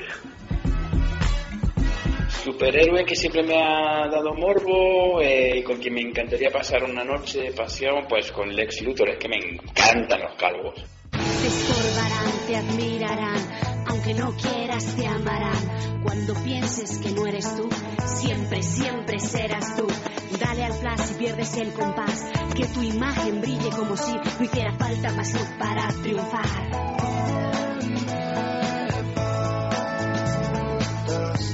Hoy igual que ayer vas a hacer tu show, a despertar a un mundo de flow. Hoy me faltas tú.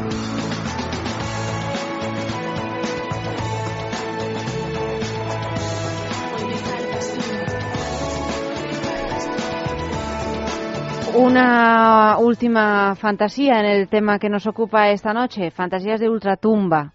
A propósito de los muertos y los zombies Y demás. eh, y demás fantasías, fantasías de ultratumba y superhéroes. Efectivamente, esta es una muy muy recurrente, sobre todo en lo que se refiere a superhéroes, villanos y demás, y de hecho es un, alguno de los elementos que os hemos traído hoy. El- como veis tenemos una máscara de cuero, pero en vez de ser la máscara negra clásica como de mazmorra que se vincula con el sumiso, con la persona dominante, lo que hemos hecho es traer la versión eh, de fantasía de esta misma, de este mismo accesorio, ¿no? Entonces es una máscara que se adapta exactamente igual a, a la cabeza que, que la negra clásica, pero que en este caso, eh, como decían antes nuestros compañeros, era es- es- se vincula más con, con la imagen de wrestling, ¿no? O en este caso de, de un superhéroe con un rayo en, en la cabeza y tal. Eh, algunos de los trajes que os hemos traído aquí, por ejemplo, guantes de látex o, o corsets de, de látex, eh, antifaces. A ver eh, cómo es el corsé de látex.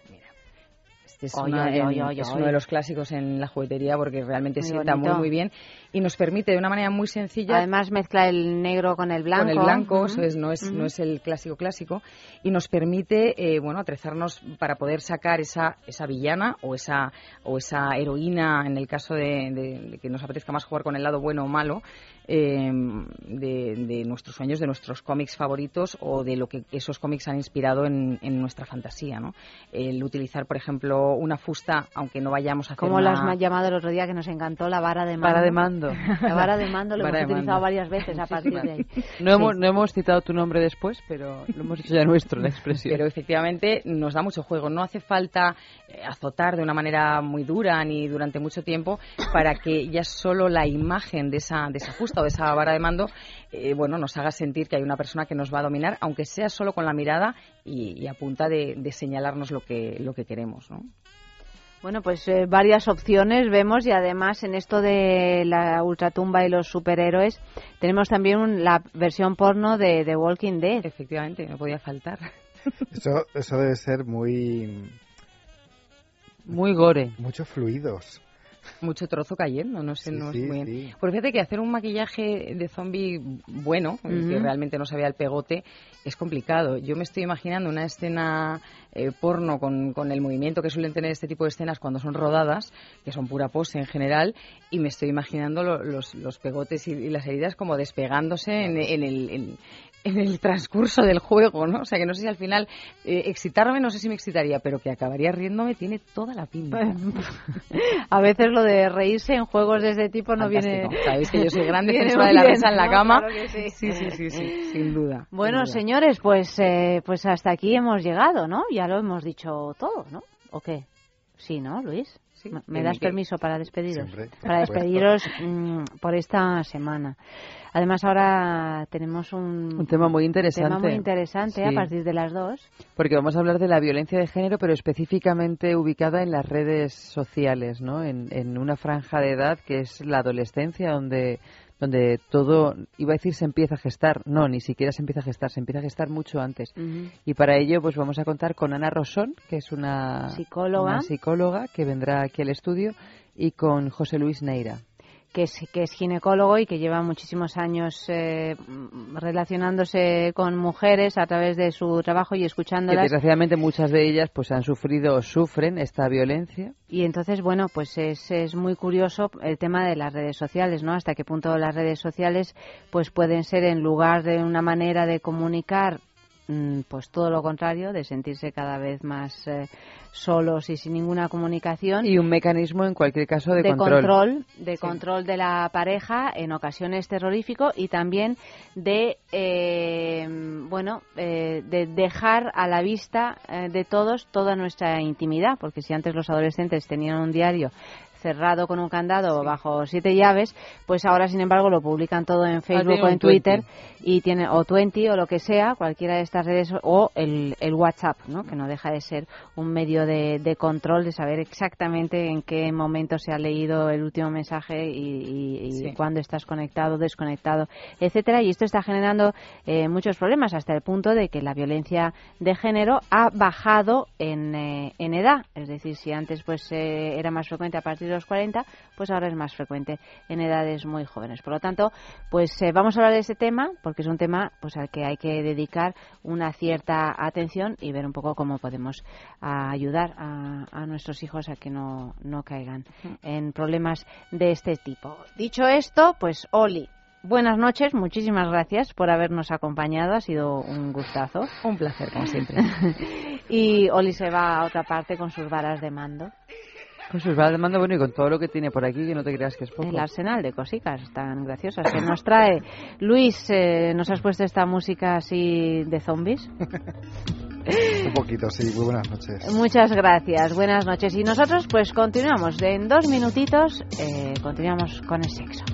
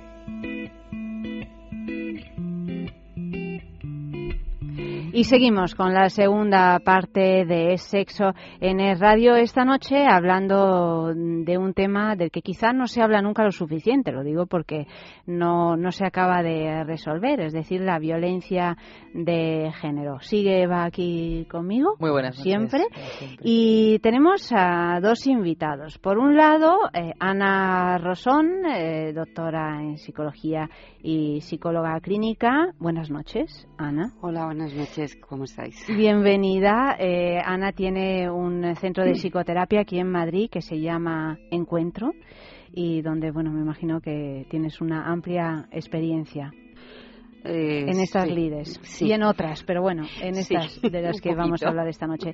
Y por otro lado, por teléfono, tenemos al doctor José Luis eh, Neiro, eh, ginecólogo, tres magisterios universitarios en bioética.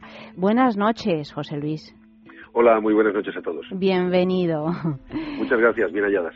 Bueno, pues eh, queríamos hablar no de, la- en realidad no de la violencia de, de género eh, en general, y valga la redundancia, sino un poco de, de la, de la importancia de la educación en valores de convivencia para reducir pues este pues este tipo de de violencia y, y también eh, mm, subrayar hasta hasta qué punto pues eh, los chicos jóvenes los que son muy jóvenes ahora no los adolescentes pues eh, a través de, esos eh, medios que tanto gustan y que tanto utilizan como son eh, pues eh, las redes sociales el Twitter el Facebook el WhatsApp etc- etcétera como todos esos medios también se pueden convertir no solo en, eh, en un juego y en una manera de relacionarse sino pueden desarrollar pues toda una serie de, de valores que quizá no sean tan buenos ni tan recomendables Cuéntanos un poquito, eh, Ana, ¿qué piensas al respecto?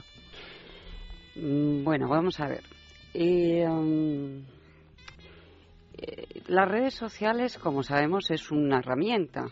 Eh, es verdad que hay un asombroso incremento de la, de la violencia entre adolescentes o del acoso o de la insistencia que a veces se produce no solamente de los chicos hacia las chicas. Se está empezando a producir el fenómeno de las chicas hacia los chicos. Eh, pero si, les, si se les pregunta, vosotros habéis hecho una pequeña encuesta, no sé si vamos a coincidir o no, si se les pregunta, prácticamente mm, los que con los que yo hablo, con los que ve, los que vemos en la consulta, están de acuerdo en uno rechazar la violencia de género, eh, rechazar los estereotipos sexuales, eh, están de acuerdo en que las mujeres maltratadas tienen que eh, denunciar.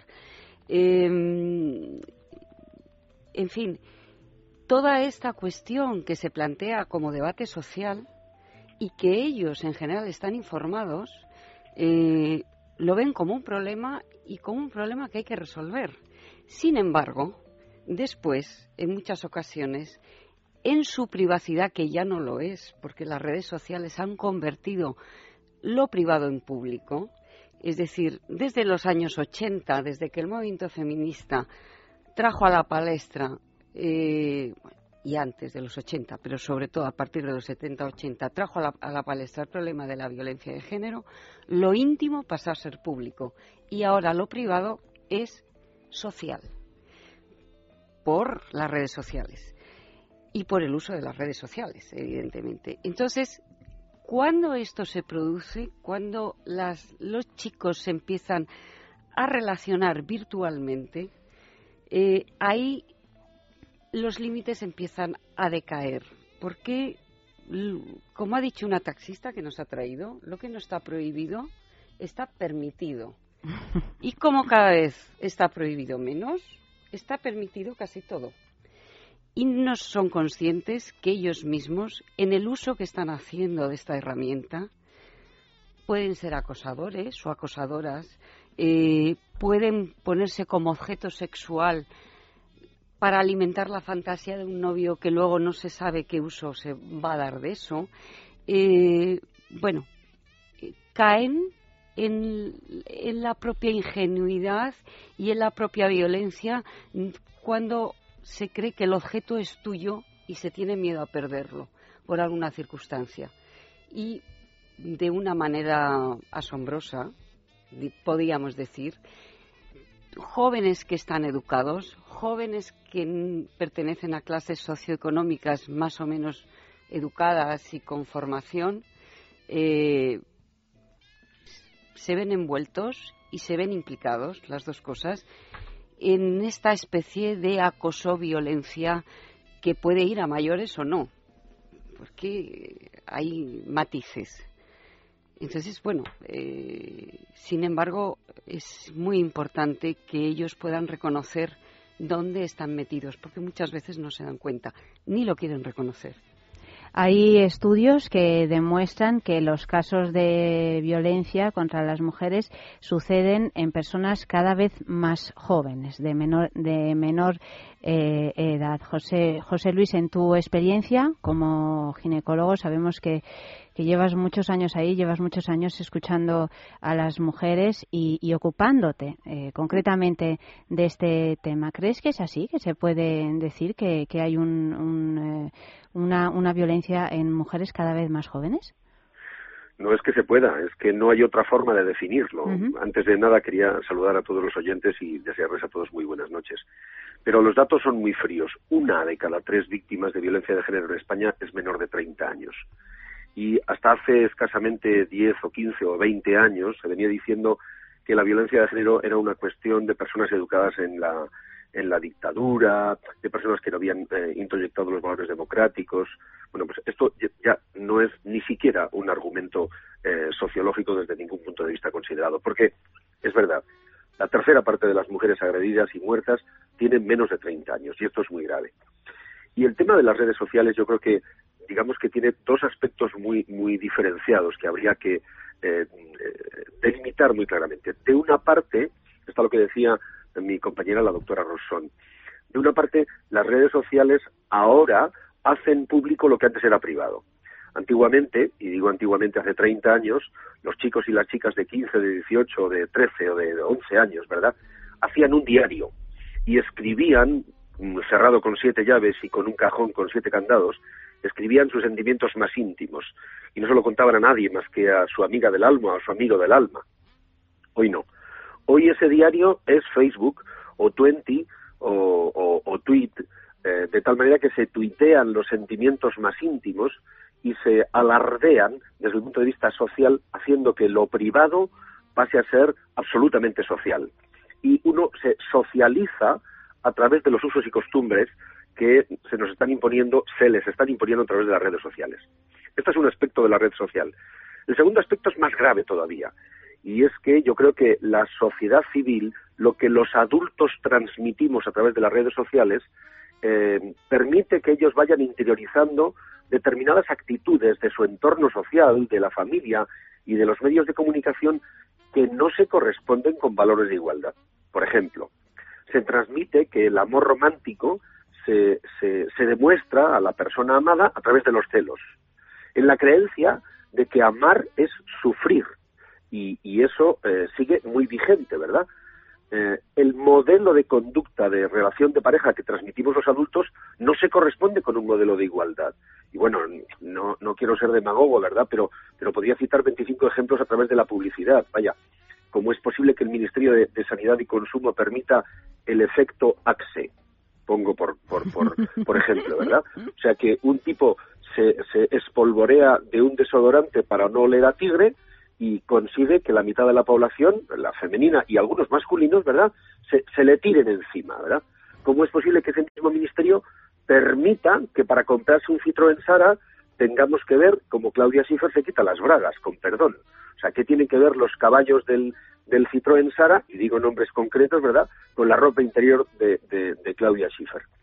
Estos modelos de, de sexualidad, estos modelos de ser sexuado, hombre o mujer, no se corresponden con valores de igualdad. Se transmiten, eh, ¿cómo decirlo?, modelos preconcebidos de relación. Y estos modelos preconcebidos, con una idea de masculinidad que no se corresponde con lo que debe ser un varón o con lo que debe ser una mujer, se van transmitiendo como el shirimiri, decimos nosotros, como la, como la, la lluvia fina que poco a poco, poco a poco va calando. De tal manera que los chicos se educan en una masculinidad malentendida y las mujeres también, ahora, y, y, estoy de acuerdo con la doctora Rosón, tienden también a copiar esos modelos de masculinidad. El resultado es que las relaciones no son de igualdad, las relaciones son de verticalidad.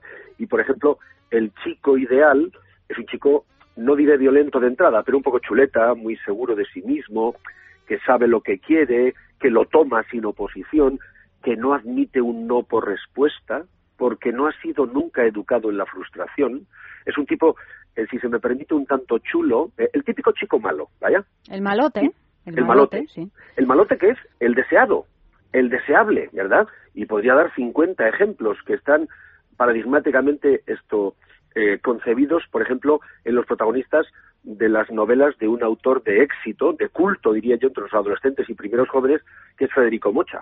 Bueno, bueno, bueno, bueno. Autor, entre ellos, del grandísimo éxito a tres metros sobre el cielo, que fue claro. una revolución absoluta, donde el protagonista, que creo que lo interpretaba Mario Casas, era justamente el arquetipo del chulete. Claro, Yo, lo iba eh... a mencionar ahora mismo, tres metros y su, su Este es el paradigma del modelo de relación que no se debe permitir por parte de una sociedad civil que trata de transmitir valores de transversalidad democrática. He leído ese libro por, de, casualidad, en realidad, porque tengo una hija adolescente en casa y veía que lo estaba leyendo con devoción y por curiosidad, por ver que leía, pues me puse a leerlo me puse a leerlo y me quedé absolutamente alucinada precisamente claro. por esto, por el tipo de, de, de, modelo, tanto de hombre joven como de, de mujer, que, que, que, se, que se transmitía en ese libro y luego en la película, que también claro. eh, vi. Y bueno, tuve que sentar a mi hija y tener una larga charla y digo, mira, a mí me parece muy bien que tú leas esto. En realidad no me parece nada bien, pero bueno, yo no te lo voy a prohibir, digo, pero que sepas que este libro está destruyendo, así como de una patada, toda una, una batalla que han hecho las mujeres para conseguir eh, ser eh, iguales a los hombres y para conseguir, para tener una dignidad y no, y no la humillación que se relata en este libro, este, este señor se lo está em, Cargando de un plumazo. cargando de un plumazo. Pero- pero Simplemente no léelo por lo menos con, con una criterio, visión claro. crítica y con un criterio, porque Pero no solo, no solo lo que han conseguido las mujeres, lo que han conseguido las mujeres y los hombres Hmm. en situaciones de igualdad, ¿verdad? Porque yo no creo que sea solamente una pelea sexista de mujeres contra hombres, no, yo creo que es una, una pelea de personas contra personas intolerantes, de personas abiertas y transversales contra personas que tienen la dominación como, como método de conducta. Eh, En, en ese tipo de novelas, el chico eh, escondido, el, el- el- el chico bueno, el que es sensible, el que es inteligente, Se muere. estudioso, no solamente a se muere, lo matan. tiene que ocultar su rol. Y no es infrecuente que en las cuadrillas, en las pandillas, ¿verdad? El que es sensible o, o le llaman vaya usted a saber qué, ¿verdad? o, o bien tiene que cambiar su propio rol, tiene que cambiar su forma de ser para conseguir un rol eh, social en ese grupo. Yo creo que esto es muy peligroso y esto no se consigue cambiar a los 18 años, hay que ir antes. Hay que ir educándoles, ¿no? Esto es.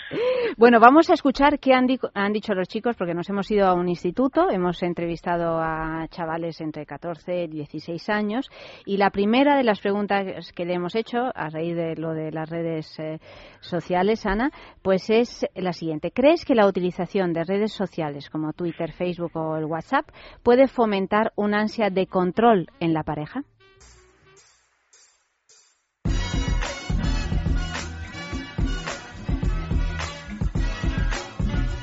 Porque eh, al, al ver, por ejemplo, los amigos de o los amigos de tu novia en el Facebook o ver a sus exnovios o poder ver las fotos de lo que ha hecho el fin de semana, puede que pues haya como males, malos entendidos.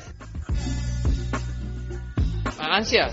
No, yo creo que apaga, ¿no? Un poco porque le cuentas lo que tienes que decirle y luego cuando estás a la cara pues ya no hay nada que decir, ¿no?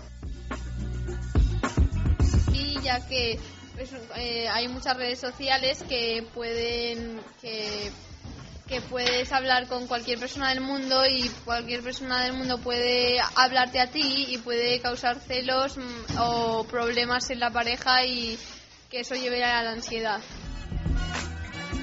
No sé, supongo. Depende de la pareja. Yo creo que sí, porque en las redes sociales lo que hace muchas veces es distanciar las relaciones, o sea, que eh, veas a la gente más por internet que realmente persona, y eso puede hacer que eh, tengas más ganas de verla en persona y, pues eso, tengas ansia. Sí, porque si uno de la pareja es celoso con cualquier seña de que está con otra chica o chico en plan bien, eh, pues podría sentirse que le están engañando. Pues porque te puede venir algún pedófilo.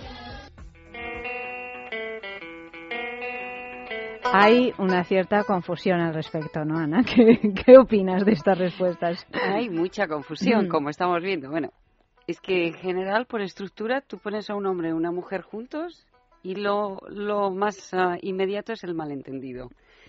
Bueno, las redes sociales verificamos, ha aumentado y a la décima potencia que lo que existe es el malentendido. Es decir, todo el mundo cree que está comunicándose con todo el mundo y en realidad nadie sabe nada del otro.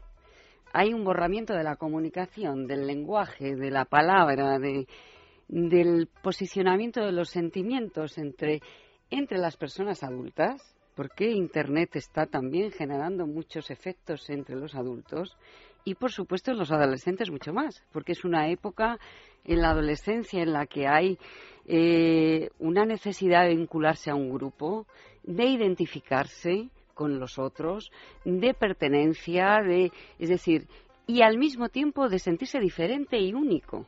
Entonces, eh, claro, las redes sociales generan toda la posibilidad de llevar a- estas cuestiones al plano del acto, es decir, digo lo que quiero, me responden evidentemente con mucha ingenuidad a veces, otras no, y lo que genera en el otro queda del otro lado. porque ha dicho una chica o dos, bueno, si me ven con fotos y tal, puede ser que el otro piense que yo he hecho y en ese el otro piensa y yo creo que tú vas a pensar y lo pongo para que lo pienses o lo pongo ingenuamente, pues será toda la toda la toda la gama de los malentendidos. Eh, pero lo, lo cierto es que los chicos no están más comunicados ni tienen más amigos. Bueno, de hecho lo decía uno de ellos, dice, no, pero es que luego cuando te ves ya no tienes nada que Exacto, decirte. y es la verdad. Se lo dicen todo y el WhatsApp. El Hemos WhatsApp perdido, está- Ana, el aquí y ahora, porque yo lo que, lo que he notado en mi experiencia familiar es que eh, cuando están por- con el WhatsApp o con el Twitter o lo que sea, están con el Twitter y todo eso. Pero es que luego cuando se ven, están con el Twitter y con el WhatsApp, pero con otros. Bueno, tendréis la O sea, no experiencia. están exacto. nunca en el momento con quien están. Exactamente. Eh, entonces, Tendréis la experiencia porque es yo lo he visto- desconcertante. Lo he, visto, en un bar de estar cuatro o cinco jóvenes reunidos sin hablar Y cada uno con el- WhatsApp. con el WhatsApp. Sí, sí, sí. No se sabe si están whatsappeando entre ellos. a No, veces- con otros, con los a que no veces están. Sí, Pero probablemente a lo a mejor hasta incluso a veces tengan que estar, Sí, sí, necesiten sí. de esa herramienta, ¿no? Para poder comunicarse Exacto, entre ellos exacto. mismos. Y es, es el aparato. Estamos hablando de la, de la chavalería, pero yo diré que los adultos tampoco se andan a la zaga, ¿eh? Porque se ve cada vez a más. restaurantes donde vamos los adultos por la noche y ves qué parejas que apenas se hablan. De vez en cuando él o ella agarran el móvil y se ponen a escribir o se ponen a no sé y después lo dejan, se miran y siguen cenando. Es una imagen desoladora. desoladora. Es la imagen del poshumanismo. Estoy completamente de acuerdo contigo, vamos. Eh, ¿De qué manera eh, estamos hablando, claro, ahora parece que hablamos solo del- del problema de las redes sociales, que evidentemente, o del engancho de la adicción a Internet, que evidentemente es un problema, pero ¿de qué manera esto influye después en, en la posible violencia de, de género, ¿no? Esta falta de, de comunicación o este control a través de las redes sociales, ¿de qué manera podemos limitar, educar a, a nuestros hijos, a la gente joven, a relacionarse de otro modo, a entender eh, las relaciones con, de otra manera? Eh, bueno, eh, como ha dicho mi colega de Bilbao, eh, bueno, una herramienta que siempre tenemos confianza y hay que tenerla, aunque sepamos que como todo tiene su límite, es la educación. Yo diría que la palabra, es decir, los padres tenemos que hacer el esfuerzo de transmitir a nuestros hijos que la palabra es poderosa y que solo con y que con la palabra eh, uno puede transmitir cosas que telegráficamente es más rápido, más inmediato, pero perdemos la sutilidad, la creatividad que tenemos que poner cuando hablamos y cuando nos enfrentamos al otro. Porque lo que hacen las redes sociales es que eh, es, es una pantalla. Sirven de pantalla, es decir, entre el uno y el otro está la pantalla del aparato, de las redes sociales, que en realidad hace de tercero. Pero tú como psicóloga eres partidaria de, de prohibir también, es decir, que haya unos márgenes a lo largo del día de desconexión en los que eh, realmente no se puede utilizar el cacharrito. Yo eh, soy O no, partidaria o no de sirve de nada. Ujú. de limitar, que es otra palabra. Vale, no es prohibir, de acuerdo. Porque cuando a un adolescente le prohíbes, no hay nada mejor que fomentar lo que Sí, estás por eso, por eso. Así que soy partidaria de que hay, que limit- hay que limitar y hay que dar algunas pautas de horarios, donde se puede, donde no se puede. Hay que dar el sí y el no, siempre. Claro, pero esto siempre y cuando los padres sirvan también como ejemplo, porque yo me pongo en el papel de un adolescente al que se le limita el- la posibilidad de uso del WhatsApp, del Facebook, del ordenador, del móvil, cuando el padre o la madre están haciendo exactamente lo contrario. Pero, no sé yo hasta qué claro, punto la validez del discurso. Es muy útil para la familia, para los padres, Internet. Porque des- mientras ellos hacen sus jueguecitos como si fueran niños, los hijos están entretenidos. Claro. Así que cada uno en su cuartito con su aparatito o la televisión, cada uno conectado a un aparato. Es la época en la que vivimos. Eh, por eso eh, es una época de un cierto horror para algunas cosas. Pero bueno, tenemos que trabajar en la dirección de no perder la confianza en que algo es posible, porque si no...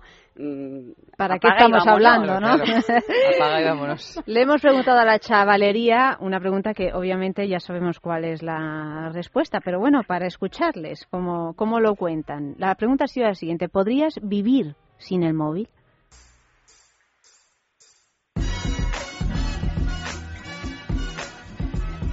No podría vivir sin móvil porque ya estoy muy acostumbrado al móvil. Pero no sé. No, no podría, no podría. No, no podría porque ya estoy acostumbrada y no sabría cómo comunicarme con la gente y probablemente no me enteraría de nada de lo que está pasando. Sí podría vivir sin móvil, pero me costaría mucho ya que tengo una dependencia hacia el móvil, porque no sé, hablamos con la familia, con los de clase o para el trabajo incluso, pues lo necesitamos y poder sí podría, pero sería más difícil. No podría vivir porque no, no me podría comunicar con gente que, por ejemplo, está, está lejos. Pues sí, porque no lo utilizo mucho y también que está el ordenador, la Play y todo eso. Eh, sí puedo vivir sin móvil porque, a ver, es una herramienta muy útil para el día a día, pero luego eh, puedes perfectamente vivir sin él. No, y no sé. Porque me eh, necesito mirarlo. Aunque ya me gustaría no tener que mirarlo. Pobre este último, la verdad, que es, que es como una especie de, de- de- de llamada de socorro, ¿no? Necesito mirarlo, y pero me encantaría no tener que mirarlo. José Luis, ¿qué, qué piensas tú al respecto de estos modelos de comunicación que estamos generando? Eh, al final yo creo que el adolescente es un individuo al que mm, le hemos dejado de alguna forma, por lo que yo estoy viendo en esos chicos adolescentes que, reproducen un modelo que se, que se produce mucho en este país, les hemos dejado a su libre albedrío, a que se fueran haciendo su propia personalidad con medios no adecuados. Vaya, lo que quiero decir es que eh, educar tiene solamente un secreto, desde mi, desde mi propio criterio, vaya, ¿eh? no, no pretendo dogmatizar, y es hacer responsables a las personas. Y hay que hacer responsable al niño de tres años, al de cinco, al de ocho y al de dieciocho. De tal manera que para cuando llegue la explosión hormonal de la adolescencia y el chico o la chica se cuestionen lo que hasta entonces tienen, o lo que hasta entonces han sido los valores que les han transmitido, tengan eso, criterios, tengan elementos de crítica, sean capaces de criticar, de criticar a los demás, de criticar al mundo y de criticarse a sí mismos. ¿Cuál es el asunto? Que esto no se puede hacer en la adolescencia. Esto se hace entre los seis y los nueve años. Con modelos de conducta, como decía, me parece que, la que lo que le decía era Eva, con modelos de conducta que no son, no pueden ser los que pretendemos eh, prohibir. Quiero decir, si yo le estoy diciendo a mi hijo en mi casa, mientras whatsappeo con mis amigos, que él no puede hacerlo mientras estudia, flaco favor. No, mire usted, la familia no es un régimen democrático. La, la, familia tiene que ser un régimen absolutamente autoritario en el que padre y madre, de común acuerdo, pongan normas de funcionamiento. Y estas normas de funcionamiento tienen que ser aceptadas. A las dos se come, a las ocho y media se cena. Eh, nada más levantarte de la, de, la, de, la, de la cama a primera de la mañana, hay que ducharse. Hay algunas normas que son elementales. Pues no, no se utiliza el móvil durante la comida, el móvil no funciona durante el estudio. Vamos a ver, no hay ninguna razón para que un niño de 8, 10, 12 años tenga un teléfono móvil, un smartphone para conectarse por Internet. No hay ninguna razón, ni científica, ni social, ni familiar, ninguna. ¿Estás de acuerdo al respecto, Ana? Eh, que hay que poner eh, horarios, límites, que hay que, que hay que hacer una estructura. La familia se, tiene que generar una estructura. Eh, bueno, también hay que dejar algunos puntos de fuga, porque si no, los niños a veces. Pero estoy en general de acuerdo con el doctor que, que hay que poner normas, que hay que hacer poner límites y también alguna concesión si queremos que las cosas funcionen. Claro. Porque si no, no funcionan. Claro, pero las concesiones, mire, yo, yo le suelo decir esto a mis pacientes. Mire usted, si usted acostumbra a su niño de tres años a beber bebidas de cola, le está haciendo un flaco favor a su masa ósea. La bebida de cola tiene que ser lo extraordinario. La concesión a la que se refiere la doctora Rosón, Rosón tiene que ser lo extraordinario. No puede ser lo ordinario. No, no puede ser. Y no puede ser lo ordinario porque después nos luce el pelo como nos luce. Vaya. Y mm, si me dejan ustedes arrimar asco a mi sardina, lo llevaré al terreno de la sexualidad, de la malentendida eh, ejercicio, del malentendido ejercicio de la sexualidad y de los embarazos no deseados o las ITS. Vaya, esto es el pan nuestro de cada día.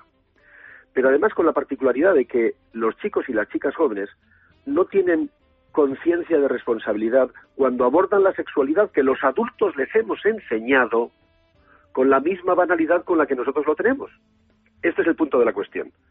Y forma parte de esas relaciones en las que lo importante no es la afectividad, el resultado que estamos viendo cada día en nuestras consultas. Por ejemplo, eh, daré un ejemplo muy concreto.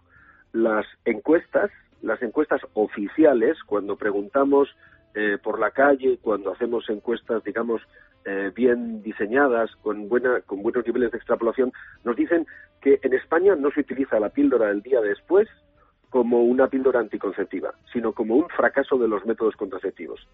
Sin embargo, cuando hacemos esa encuesta entre los ginecólogos que vemos a pacientes que utilizan la píldora del día después, el 97% de los ginecólogos decimos que la percepción que tenemos es que las chicas adolescentes y los chicos adolescentes no utilizan métodos contraceptivos porque saben que tienen la píldora del día después. Y así se escribe la historia de que un medio más que pretendía evitar el fracaso de los métodos contraceptivos que se han puesto previamente se está utilizando como único método contraceptivo, con los desajustes menstruales y los desajustes hormonales que puede tener la, la, la utilización de tres, cuatro, cinco o seis veces al mes. ¿Qué quiere, ¿A dónde quiere ir a parar? Estos ejemplos muy concretos traducen que la percepción que tiene un adolescente del peligro es muy limitada y él no ve la situación de peligro por el hecho de tener un móvil tampoco. Y sin embargo, cuando le preguntan, él dice, no podría vivir. Pero ¿cómo? ¿Pero cómo es posible, chaval? ¿Cómo es posible que no puedas vivir sin el móvil, hombre? Forma parte de una actitud estereotipada. Y esas actitudes estereotipadas también se, transmi- se transmiten en las relaciones unipersonales y en las relaciones de pareja. A mí esto es lo que me parece peligroso, que transmitimos modelos de conducta que no son deseables y que además perpetúan situaciones de dominación terrible. Y, Ana bueno, quiere la- añadir algo a esto. Por favor.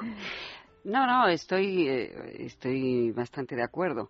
Solo, solo decir que, que bueno, que, seguramente como tú mismo me parece que estás diciendo eh, y los que nos dedicamos a la salud mental sabemos, es verdad que la- el acceso a la sexualidad eh, se da cada vez más tempranamente y al mismo tiempo no se transmite que una, una cosa es la capacidad de acceso, que, su cuer que, el- que lo corporal esté preparado para la sexualidad y otra cosa es que lo emocional, lo psíquico esté preparado para la sexualidad y todo lo que lleva consigo, que es encontrarse con otra persona, que es intercambiar emociones, que es las consecuencias también de una relación sexual. Ahora, mm, estamos, no podemos demonizar los, los instrumentos, las cuestiones que ponemos a disposición o que están a disposición de todos nosotros por el mal uso que se da. Podemos, mm, tenemos que transmitir a nuestros hijos que hay consecuencias de sus actos, que es lo que se está borrando en esta sociedad. En la época actual, lo que estamos borrando es que cada acto tiene una consecuencia y estamos diciendo los actos cualquiera sirve. Y lo que te y lo que te quería decir es que lo terrible no es que sea una conducta estereotipada que un chico diga no puedo vivir sin móvil. Es que lo terrible es que para muchos es así, es verdad. Es que les quitas el móvil y tienen un mono. Sí, sí, claro, Es estamos decir, hablando de es que- auténticas es que adicciones. ha- podemos empezar a hablar de unas adicciones a las nuevas tecnologías. Y entonces es más que un estereotipo. Estamos Claro. hablando de otra cosa. Es- pero eh, es precisamente de lo que yo hablaba, de la asunción de responsabilidades. Mire, eh, lo, que, lo que yo trataba de explicar, eh, seguramente de manera muy torpe, es que cuando un chico adquiere un móvil, tiene que ser perfectamente responsable de su empleo y de un empleo responsable. Cuando un chico o cuando una chica, me da igual, ¿eh? van a tener relaciones sexuales, tienen que ser perfectamente responsables de lo que sucede. ¿Qué quiere esto decir? Eh, las mayorías y las minorías de edad en este país son un auténtico eh, guirigay de, de prohibiciones y permisiones. Vamos a ver. Mientras la ley reconoce la existencia del menor maduro, que es aquel chico de por encima de 12 años que debe ser consultado, por ejemplo, incluso para recibir quimioterapia, sin embargo, eh, no se puede votar antes de los 18 y a los 15 años uno se puede casar y a los 16 años uno puede tener permiso de armas. Es que es una locura. O sea, el mundo de los adultos transmite unas sensaciones terriblemente contradictorias y además, y en eso estoy de acuerdo con la doctora Rosón, transmite actos carentes de responsabilidad. Y esto es muy grave. Yo creo, lo decía al principio, que en mi criterio personal, y esto ya hablando como persona nada más, no como ginecólogo, ah, la base de la educación es conseguir personas responsables, responsables de lo que vayan a hacer. El niño de tres años será responsable de elegir el jersey rojo o el jersey azul para ir a clase, pero tiene que responsabilizarse. Y el niño de cinco años tiene que responsabilizarse de recoger sus juguetes antes de ir a la cama, pongo por caso, no sé si son ejemplos válidos. Lo que quiero decir es que eso hay que introducirlo en la familia.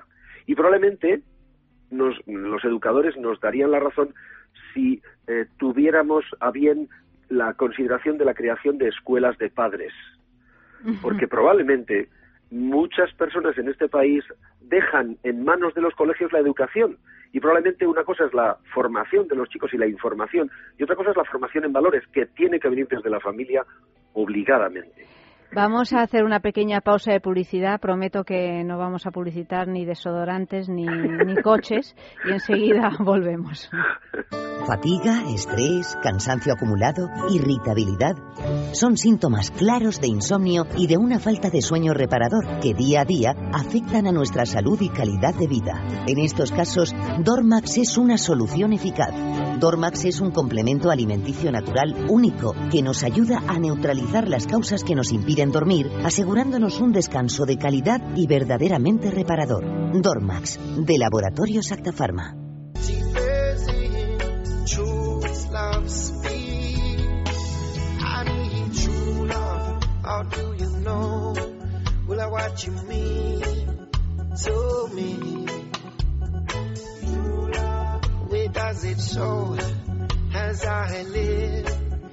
I of the shadow, I know that you'll be. Higher defense, I have conquered death and I conquer enemy. What is love really if it only affects one aspect of life? That's like a musician who only accepts his own musical time. That's like a preacher who only respects Sunday morning and not Saturday night. That's how this soldier can come to reflect that love is more than a man and a wife. I mean, I need true love. Where do you know it? What I what you doing to me? And does it show as I live and I breathe? In the valley of the shadow, I know who you be. Higher defense, I conquer death and I conquer envy. In a time of plenty, it's gonna keep me strong. Things get hot and I keep only you gonna keep me strong. Seguimos aquí en el sexo hablando pues de la violencia de género y también de, la influencia de las redes sociales y de, de los modelos educativos que proponemos a nuestros hijos o bueno pues a los adolescentes, a la gente más joven, a las nuevas generaciones. Y siguiendo en esa estela hablábamos, hemos hablado de muchas cosas. El tema es muy amplio esta noche, pero hablábamos también pues eso de, de cuál es el modelo que tienen en la, en la cabeza, pues esos chicos jóvenes, de cómo debe ser tu chico o de cómo debe ser tu chica y le hemos preguntado eh, a, pues eso, a chavales entre 14 y 16 años.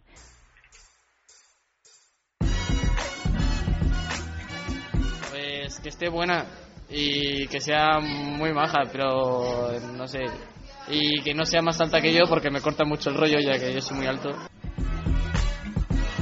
Tiene que ser cariñoso, sí. hombre, tiene que atraerme, tiene que estar bueno y todas estas cosas. Y sobre todo muy sincero y amable. Mi prototipo de chico es que, que sea más alto que yo, que mm, sea de cara mono y que pues sea buena persona, me trate bien y me compre cosas. Una chica que haga sentirme bien. Alto, moreno y, y cachas. Mi prototipo de chica, una chica simpática, lista y... Pues una chica que me haga sentir bien, eh, alegre, simpática, inteligente, que no sea conformista y que tenga los mejores dotes. O sea, poca falta y mucho escote.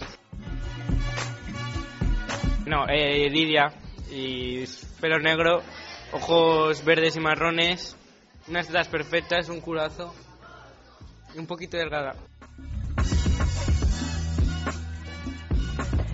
Bueno, estas son las respuestas que hemos recogido. Estamos en ministerio. Me, me ha encantado la que ha dicho y que me compre cosas. Digo, madre mía. No, pero y que además que a mí me ha parecido muy curioso que lo de que me haga sentir bien es una cosa que se ha repetido constantemente. Mm. Vete tú a saber qué significa en cada caso, ¿no? Pero, Pero que me fijaos haga que el- bien. Pero fijaos que el 100%, ellas y ellos, empiezan por lo físico. Sí, sí, sí, sí. sí, Y además empiezan por lo físico, otra vez, con un estereotipo.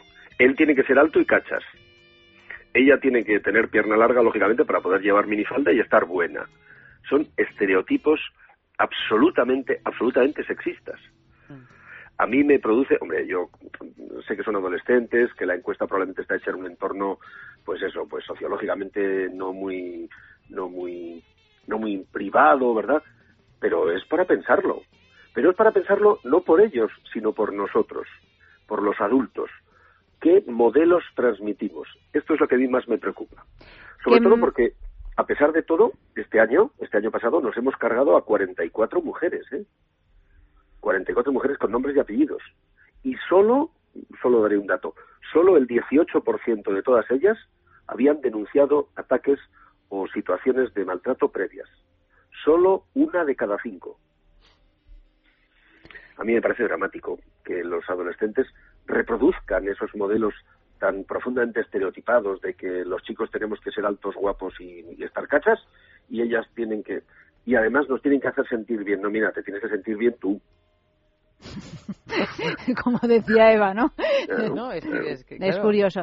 En todo caso, depositar en el otro, ¿no? Una habla- cosa que ya llevábamos hablando antes, depositar en el otro la responsabilidad del, de que de, tú de te la propia bien. estabilidad o de la, del propio placer, ¿no? De estar bien.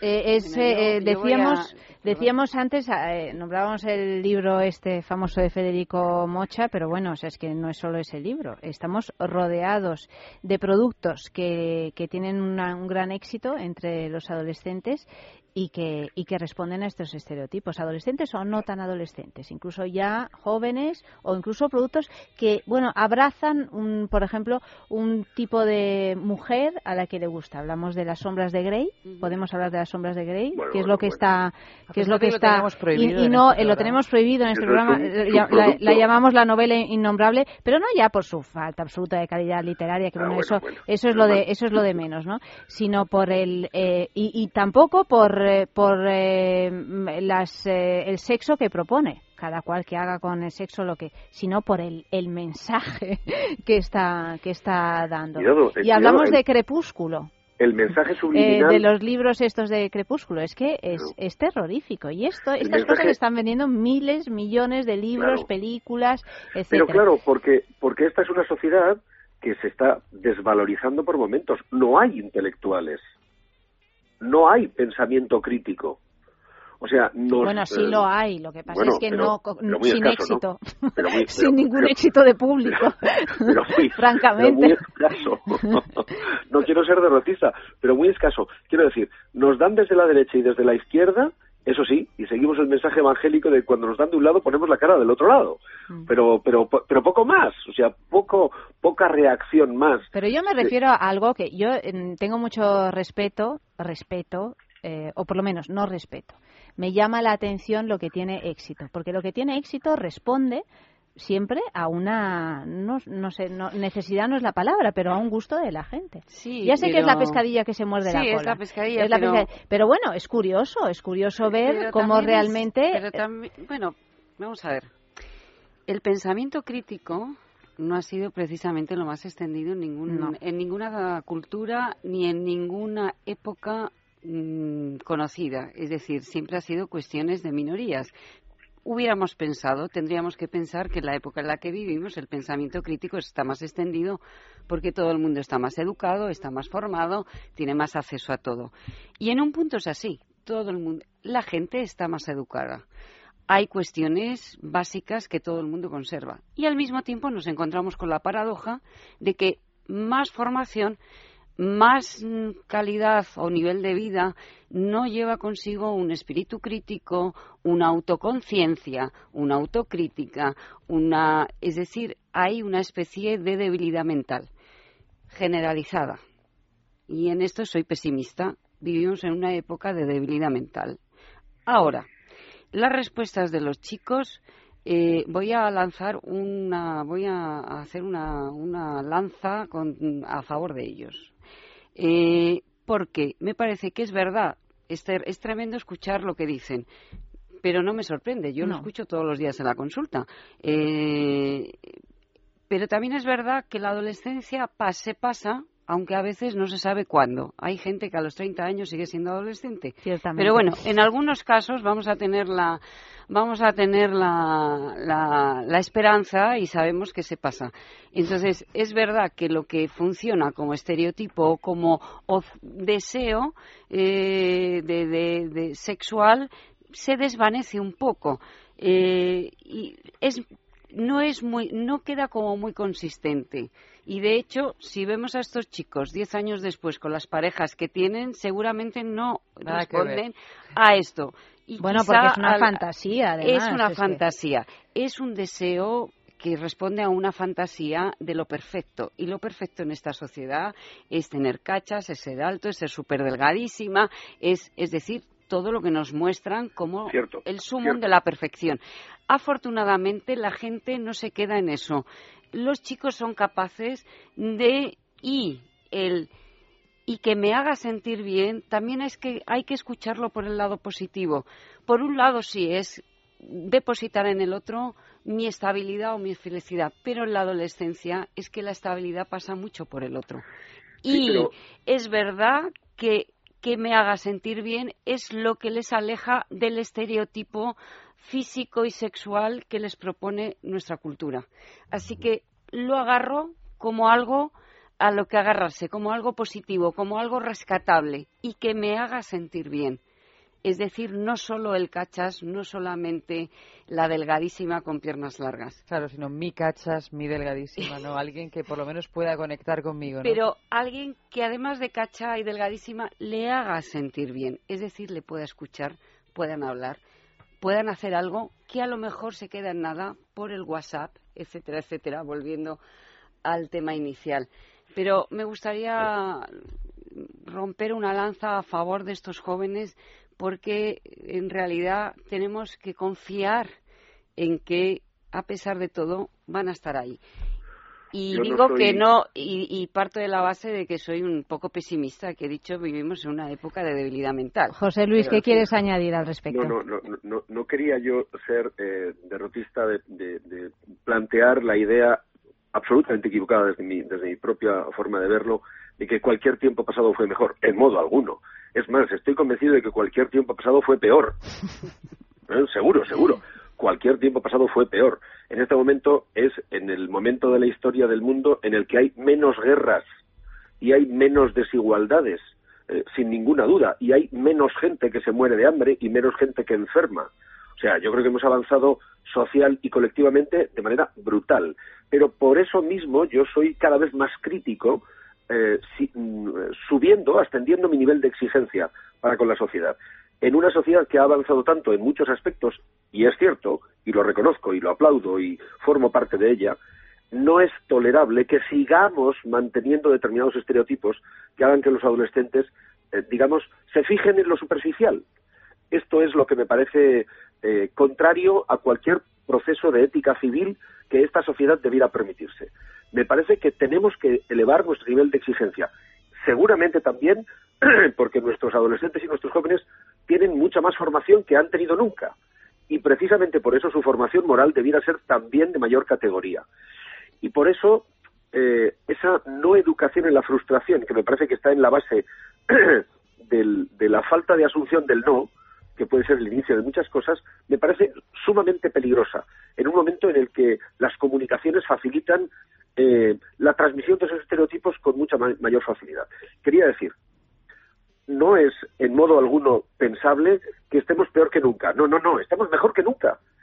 Pero precisamente por eso, como yo creo que la sociedad se va haciendo muy plana, en la medida en que vamos perdiendo referentes, lamentablemente la caída del muro, y lo pongo entre comillas, ¿verdad? Nos ha ido perder referente por la izquierda, ¿verdad? Ya no hay referente por la izquierda. Ahora es todo, eh, digamos, mercado, ¿verdad? Y esa falsa idea de que si el mercado lo autoriza es bueno, yo no estoy de acuerdo con ella. Por eso, mm, cuando decías, cuando decíais antes que eh, algunos modelos de literatura se venden porque que es primero huevo la gallina, la pescadilla que se muerde la cola.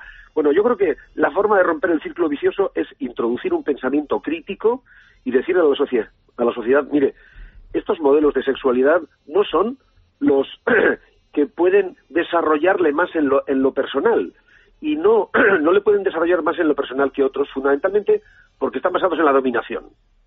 Y la dominación es una forma de relacionarse persona a persona.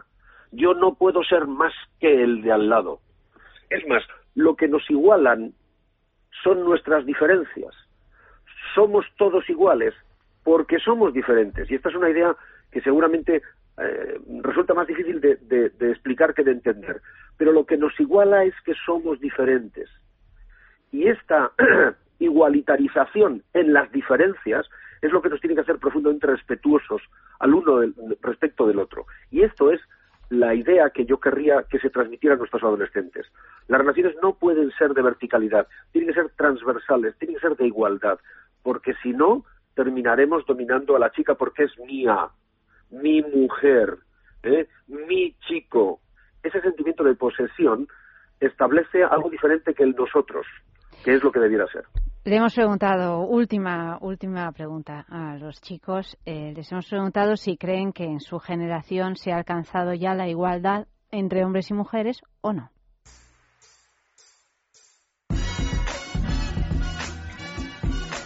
Si se demuestra que todavía hoy día las mujeres cobran menos que los hombres y no hay igualdad y encima y encima hay machismo, ¿no? Y las mujeres tienen que ir más destapadas y o menos, ¿sabes? No, no sé.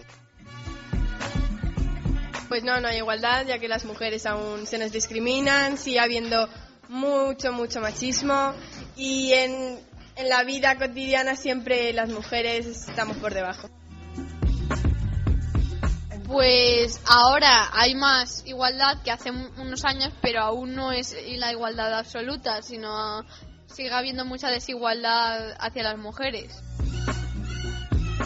Más que antes, pero no creo que totalmente. Eh, sí, pero en solo países desarrollados. Eh, sí, pero solo en los sitios en los que están más desarrollados. Y no, no totalmente, porque por ejemplo los grandes poderes siempre los tienen los hombres. No hay grandes mujeres empresarias, eso debería cambiar. El capitalismo, lo único con sus anuncios, lo único que consigue es que las mujeres sean las que tienen que planchar, las que tienen que lavar y las que se encargan de la lavadora y eso. Y los altos cargos nunca son mujeres. Decían al principio que los chicos tienen conciencia de lo que está pasando. Otra cosa es que luego mm, se sepa cómo, cómo llevar o cómo mejorar o cómo resolverlo, ¿no, Ana? Exacto. Bueno, em- em- creo que he empezado la conversación con vosotros diciendo esto, que, sí- que estaba segura que si se les preguntaba a los chicos en las consultas, lo sabemos, son plenamente conscientes. Eh, otra cosa es por dónde pasan las relaciones entre ellos, las relaciones de intimidad.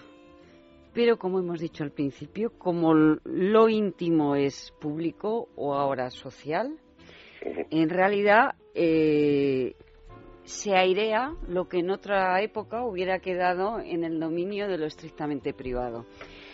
Y por lo tanto se genera una maraña de, eh,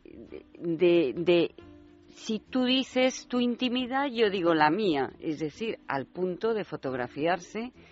Eh, el año pasado eh, conocí un caso muy directo. eh, bueno, mi, uno de mis hijos va a, a una universidad donde eh, está estudiando administración y dirección de empresas. Bueno, pues en esta universidad una chica cometió el error o la ingenuidad de hacerse una fotografía y se la mandó a su supuesto novio. El supuesto novio, cuando discutieron, la lanzó por toda la universidad. Una fotografía desnuda, o en una actitud con- sexual. En una actitud de sexo explícito, muy explícito. Eh, no tan adolescente la chica, hay que decirlo. Pues está en la universidad, Está en la adolescente universidad, no es. tan adolescente. Y para esta chica, para el shock que produjo en, en- en los chicos y en las chicas de la universidad, después el otro paso, eh, lo irrisorio, eh, la, lo- la caricatura, el mezclado con La el horror, humillación. la humillación, la indignidad por los comentarios que generaba. Y esta chica, no sé qué pasó de ella, pero, en fin, supongo que no, ha- no quedó muy bien. Eh, entonces, eh, esto que se hace como un gesto de intimidad en un momento determinado pasa, está a disposición de cualquiera. Entonces, esto es un machismo que está mm, entretejido en la forma de relación inmediata sin pensamiento de la consecuencia que puede tener por parte de la chica y por parte del chico. Eh, es así. Entonces, ¿cuál el problema, volviendo a la- al, al libro innombrable? Al innombrable, sí. que tiene que ver con esto. Es que no es que se critique una forma de sexualidad, es que este libro y que, y que haya 30.000 formas diferentes. Este libro es aburrido, no solo porque está mal escrito, sino porque se repite tres o cuatro fantasmas, no más, que se repiten en los sucesivos tomos. Es lo mismo que cuando uno lee al Marqués de Sade, que fue el primero que escribió sobre las perversiones. Es que hay tres modelos de relación perversa, nada más.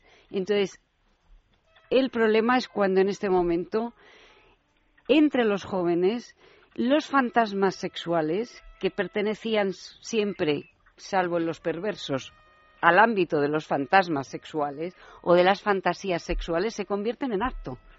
Y se llevan al acto en todos los registros, en los libros, en, en- en- en cómo se hablan entre ellos los chicos y las chicas, en, es decir, en toda la secuencia que sabemos y que es conocida y que, bueno, podíamos hacer el listado. En realidad, el catálogo de, de los fantasmas llevados al acto entre las personas de hoy. Eh, nos hemos quedado sin tiempo. Ya Mm. decía, ya decíamos al principio que era muy amplio este este tema. Si tuvieras que no sé, que dar un consejo o, o, pues para, para intentar educar a, a esas nuevas generaciones que pronto pues van a estar allí, ¿no? En, en, en la igualdad, en el respeto, en el, eh, en, bueno, pues en todas esas cuestiones que son tan importantes para para atajar la violencia de género, ¿qué dirías, Ana? Bueno, lo primero que los padres tienen que estar muy atentos, tienen que darles una estructura a los hijos. Cuando uno trata a, a niños, el problema son los padres en general, independientemente de que los niños tengan su problema. ¿eh? Porque son en principio los responsables. Porque son los responsables.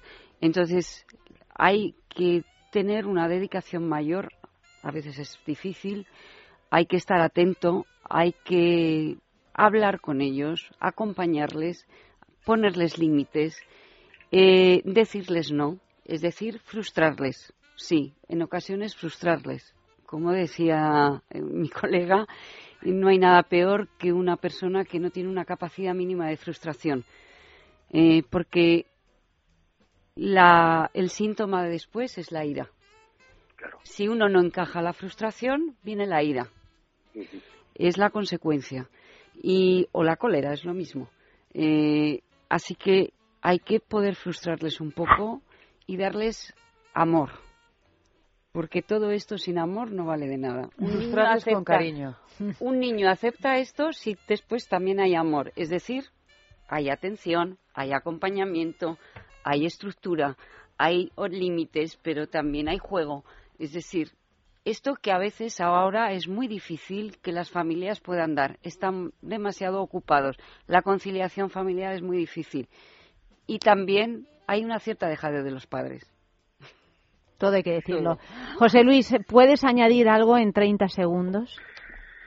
Oh, es muy difícil en 30 segundos, pero Nos hemos quedado eh, sin tiempo. Yo ya, no me referiría, yo no me referiría a los a los chicos. eh, Yo me referiría a sus padres y les diría lo primero, lo primero cariño y dedicación, porque ser padre o ser madre exige 24 horas al día de atención.